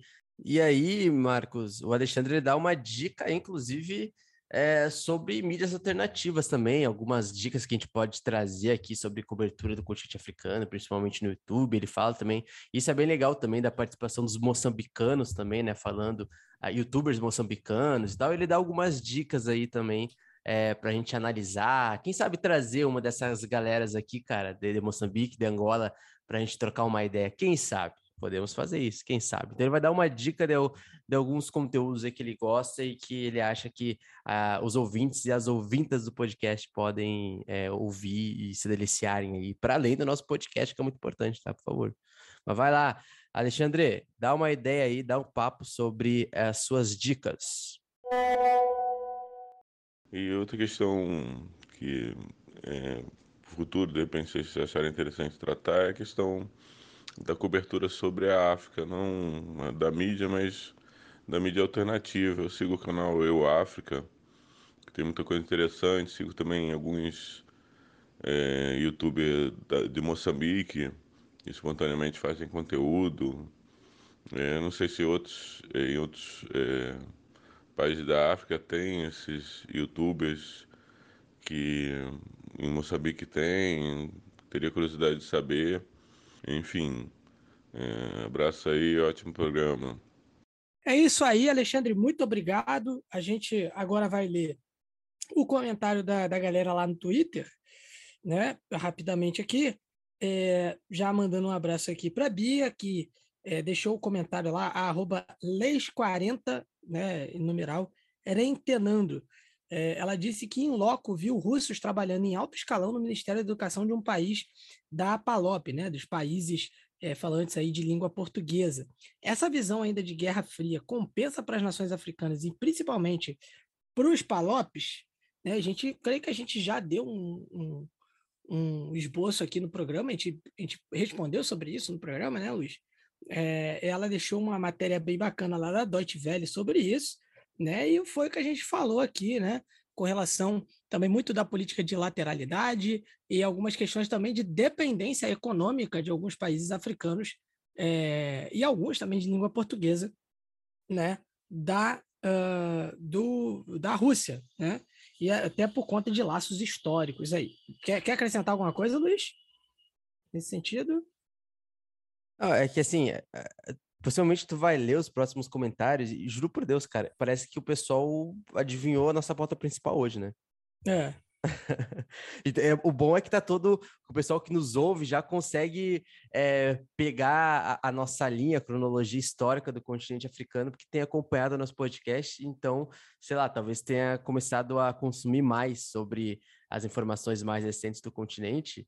E, inclusive, tem uma, uma outra questão ali sobre a República Centro-Africana que eu acho que um dos nossos seguidores vai falar que é importante. Tá, beleza. É, o Feijão, arroba Ártico Feijão, uh, deixou lá um comentário dizendo que não entende nada de geopolítica africana, mas que ia ouvir para dar uma força e seguir as palavras do mestre ET Bilu. Busquem conhecimento. Boa sorte com o podcast. Lembrando que ET Bilu foi citado aqui uh, no episódio retrasado, se eu não me engano. É, a Tayane, que já é sócia aqui da casa, dizendo que o, que o ponta de lança é demais, que está ansiosa pelo episódio. Essa é romântica. E o Everton. Oi? Essa é romântica. Essa é romântica. Ah, é? Essa com é. certeza não seria a favor é, do, da história hoje lá do aconteceu em O Luiz, né? Tá certo. O Everton, arroba Pang Urdub, pessoal capricha aí nas, nas, nas arrobas, é, ele mandou aqui um vídeo, né? Ele, ele citou aqui um vídeo é, falando aqui, do, é, é um vídeo que foi republicado é, na mídia russa, onde alguns, entre aspas, voluntários da, da República Central Africana é, disseram que estão prontos para lutar contra a Ucrânia. Né? Lembrando que, e ele colocou aqui, bem lembrado, Everton, da presença do grupo Wagner no país, que é um grupo de mercenários russos. E sempre fica aquela coisa, né? Um grupo de mercenários russos é, tem apoio. É, assim, é aquilo. Ninguém pode dizer oficialmente que tem apoio do governo é, russo, entendeu? É, ao mesmo tempo que né, fica um pouco implícito que o grupo Wagner também é uma forma de manter influência em outros países, sobretudo ali também no continente africano. Até é. respondendo é... ao Everton, Marcos, se me permitir, Sim. rapidinho, a República Centro-Africana é um dos países que mais importam é, armamentos russos. É, nos últimos anos, é, principalmente ali por, pela República Democrática, a República Centro-Africana, perdão, acabei falando, acho que outro nome, né? É pela, pelo fato da República Centro-Africana ter vivido aí diversos conflitos, golpes na, na última década, a Rússia de Vladimir Putin tem sido é, aí abertamente, né, é, uma apoiadora, digamos assim, no momento de exportar armas é, para o exército da República Centro-Africana. Tanto é que o Tuaderra, né, que é o presidente da República Centro-Africana, é um, digamos que um dos maiores entusiastas do Vladimir Putin, digamos assim, nessa relação do continente africano com a Rússia. Então, talvez um dos últimos países que falariam mal, digamos assim, ou que seriam contra uma decisão na ONU é, em relação à, anti-Rússia, digamos assim, seria a República Centro-Africana, até por questões é, de guerra e diplomáticas, porque é, boa parte do exército, das forças nacionais e militares do país importam armamentos russos. Agora também aqui um abraço para o Ivanizevich Agnes, que marcou a Maria Helena é, ALMN, deve ser a Maria Helena. Então, um abraço para a Maria Helena também, se ouvir a gente. E o Fernando Fischer, que disse que assistiu um documentário sobre o Burundi e ficou chocado. Então, um abraço para ele. Continue. É, é, você faltou deixar o nome aqui do, do documentário para a gente indicar também. Então, mas continue uh, uh, consumindo conteúdo sobre o continente africano, inclusive aqui o África em Pauta. Então, um abraço para toda essa galera. Só dando também um último salve, Marcos, para a galera lá do nosso Instagram também. A gente colocou uma caixinha lá né, de perguntas para o pessoal é, é, dar um feedback sobre o programa. A gente teve os feedbacks do Pedro Peron. Salve, Pedro. Tamo junto, irmão. Ele colocou aqui, ó. Somente parabenizar geral do PDL, vocês são brabos demais. Valeu, Pedro. Sempre nos escutando aqui, sempre divulgando o nosso é, podcast lá no Instagram também. E um grande abraço, viu? Pedro Peron. E o Márcio Paulo. Pô, o Márcio é é gente boa demais. Mandando um salve aqui, não deixo de ouvir desde o primeiro episódio. Parabéns, parabéns pelo trampo. Realmente, o Márcio, um salve lá pro nosso irmão. É, ouve realmente desde o primeiro. Isso daí a gente sempre vê, sempre dá uma divulgada. Então, tamo junto, Márcio. Obrigado pelas palavras lá que tu me deu no começo do ano, viu? Não vou esquecer, não. A gente sabe do que eu tô falando. Tamo junto, irmão. Forte abraço, boa semana aí para todo mundo. E eu acho que é isso. Ah, é muito bom ser amado, Marcos. É muito bom ser amado pela nossa audiência, pelas pessoas que é, se identificam com o nosso trabalho, nosso propósito de vida também. Né, um abraço para a galera também que nos apoia, que é nosso financiador, que participou hoje. A gente pretende fazer isso mais vezes, inclusive. Então, se você quer ter a sua voz aqui no África em Pauta, com uma participação que nem os nossos financiadores, enfim, tá na cara o que você tem que fazer. Né? Financie o Ponta de Lança, participe, né? Enfim, você vai estar financiando conteúdo de qualidade sobre o continente africano. Então, a gente já vai encaminhando para o nosso encerramento, deixando aqui já o nosso abraço para todo mundo que nos compartilha nas redes sociais, todo mundo que vai nos compartilhar. Mande para o seu amigo, explique como funciona o podcast. É, é, bacana, quanto mais gente ouvir o podcast do Ponta de Lança, mais força a gente vai ter para criar novos conteúdos, bons conteúdos, é, conseguir até também participação de muita gente bacana né, que a gente gosta, que, que gostaria que participasse aqui também, enriquecesse a nossa pauta.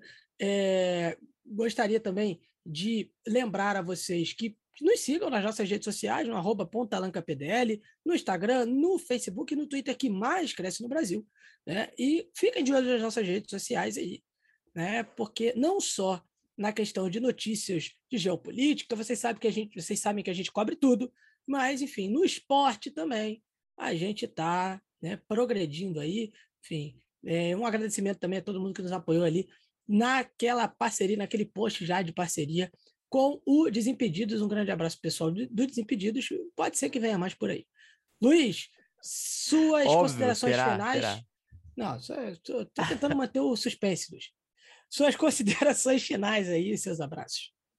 Perfeito. Só agradecendo, primeiramente, mais um é, podcast ao teu lado. Muito bom estar ao seu lado.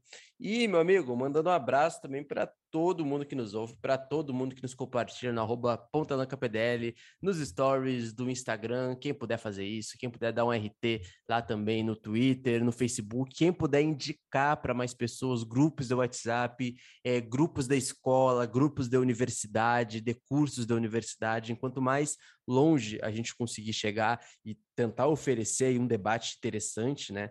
É, para mais pessoas de diferentes âmbitos, áreas, vivências, a gente ganha mais. Então, se puderem compartilhar nos seus grupos pessoais aí, grupos de podcasts, grupos é, de geopolítica, de história, uh, história sobre a África, fiquem à vontade, porque a gente só tem a ganhar com o apoio de vocês. E quem gostou e puder contribuir no Pix do PDL, contato pontadelanca.gmail.com, qualquer valor será muito bem-vindo, assim como lembrar que o nosso espaço publicitário do podcast está aberto, tá? Contato pontadelanca.gmail.com, o nosso e-mail, ou mande uma DM com proposta e a gente avalia e dá uma conversada, beleza? Tamo junto e até o próximo podcast. Curta essas próximas duas semanas aí, ouvindo o podcast aos poucos, indique pra galera, como o Marcos é, disse, e dê uma relaxada agora com a música final, né, Marcos, do nosso podcast, como sempre.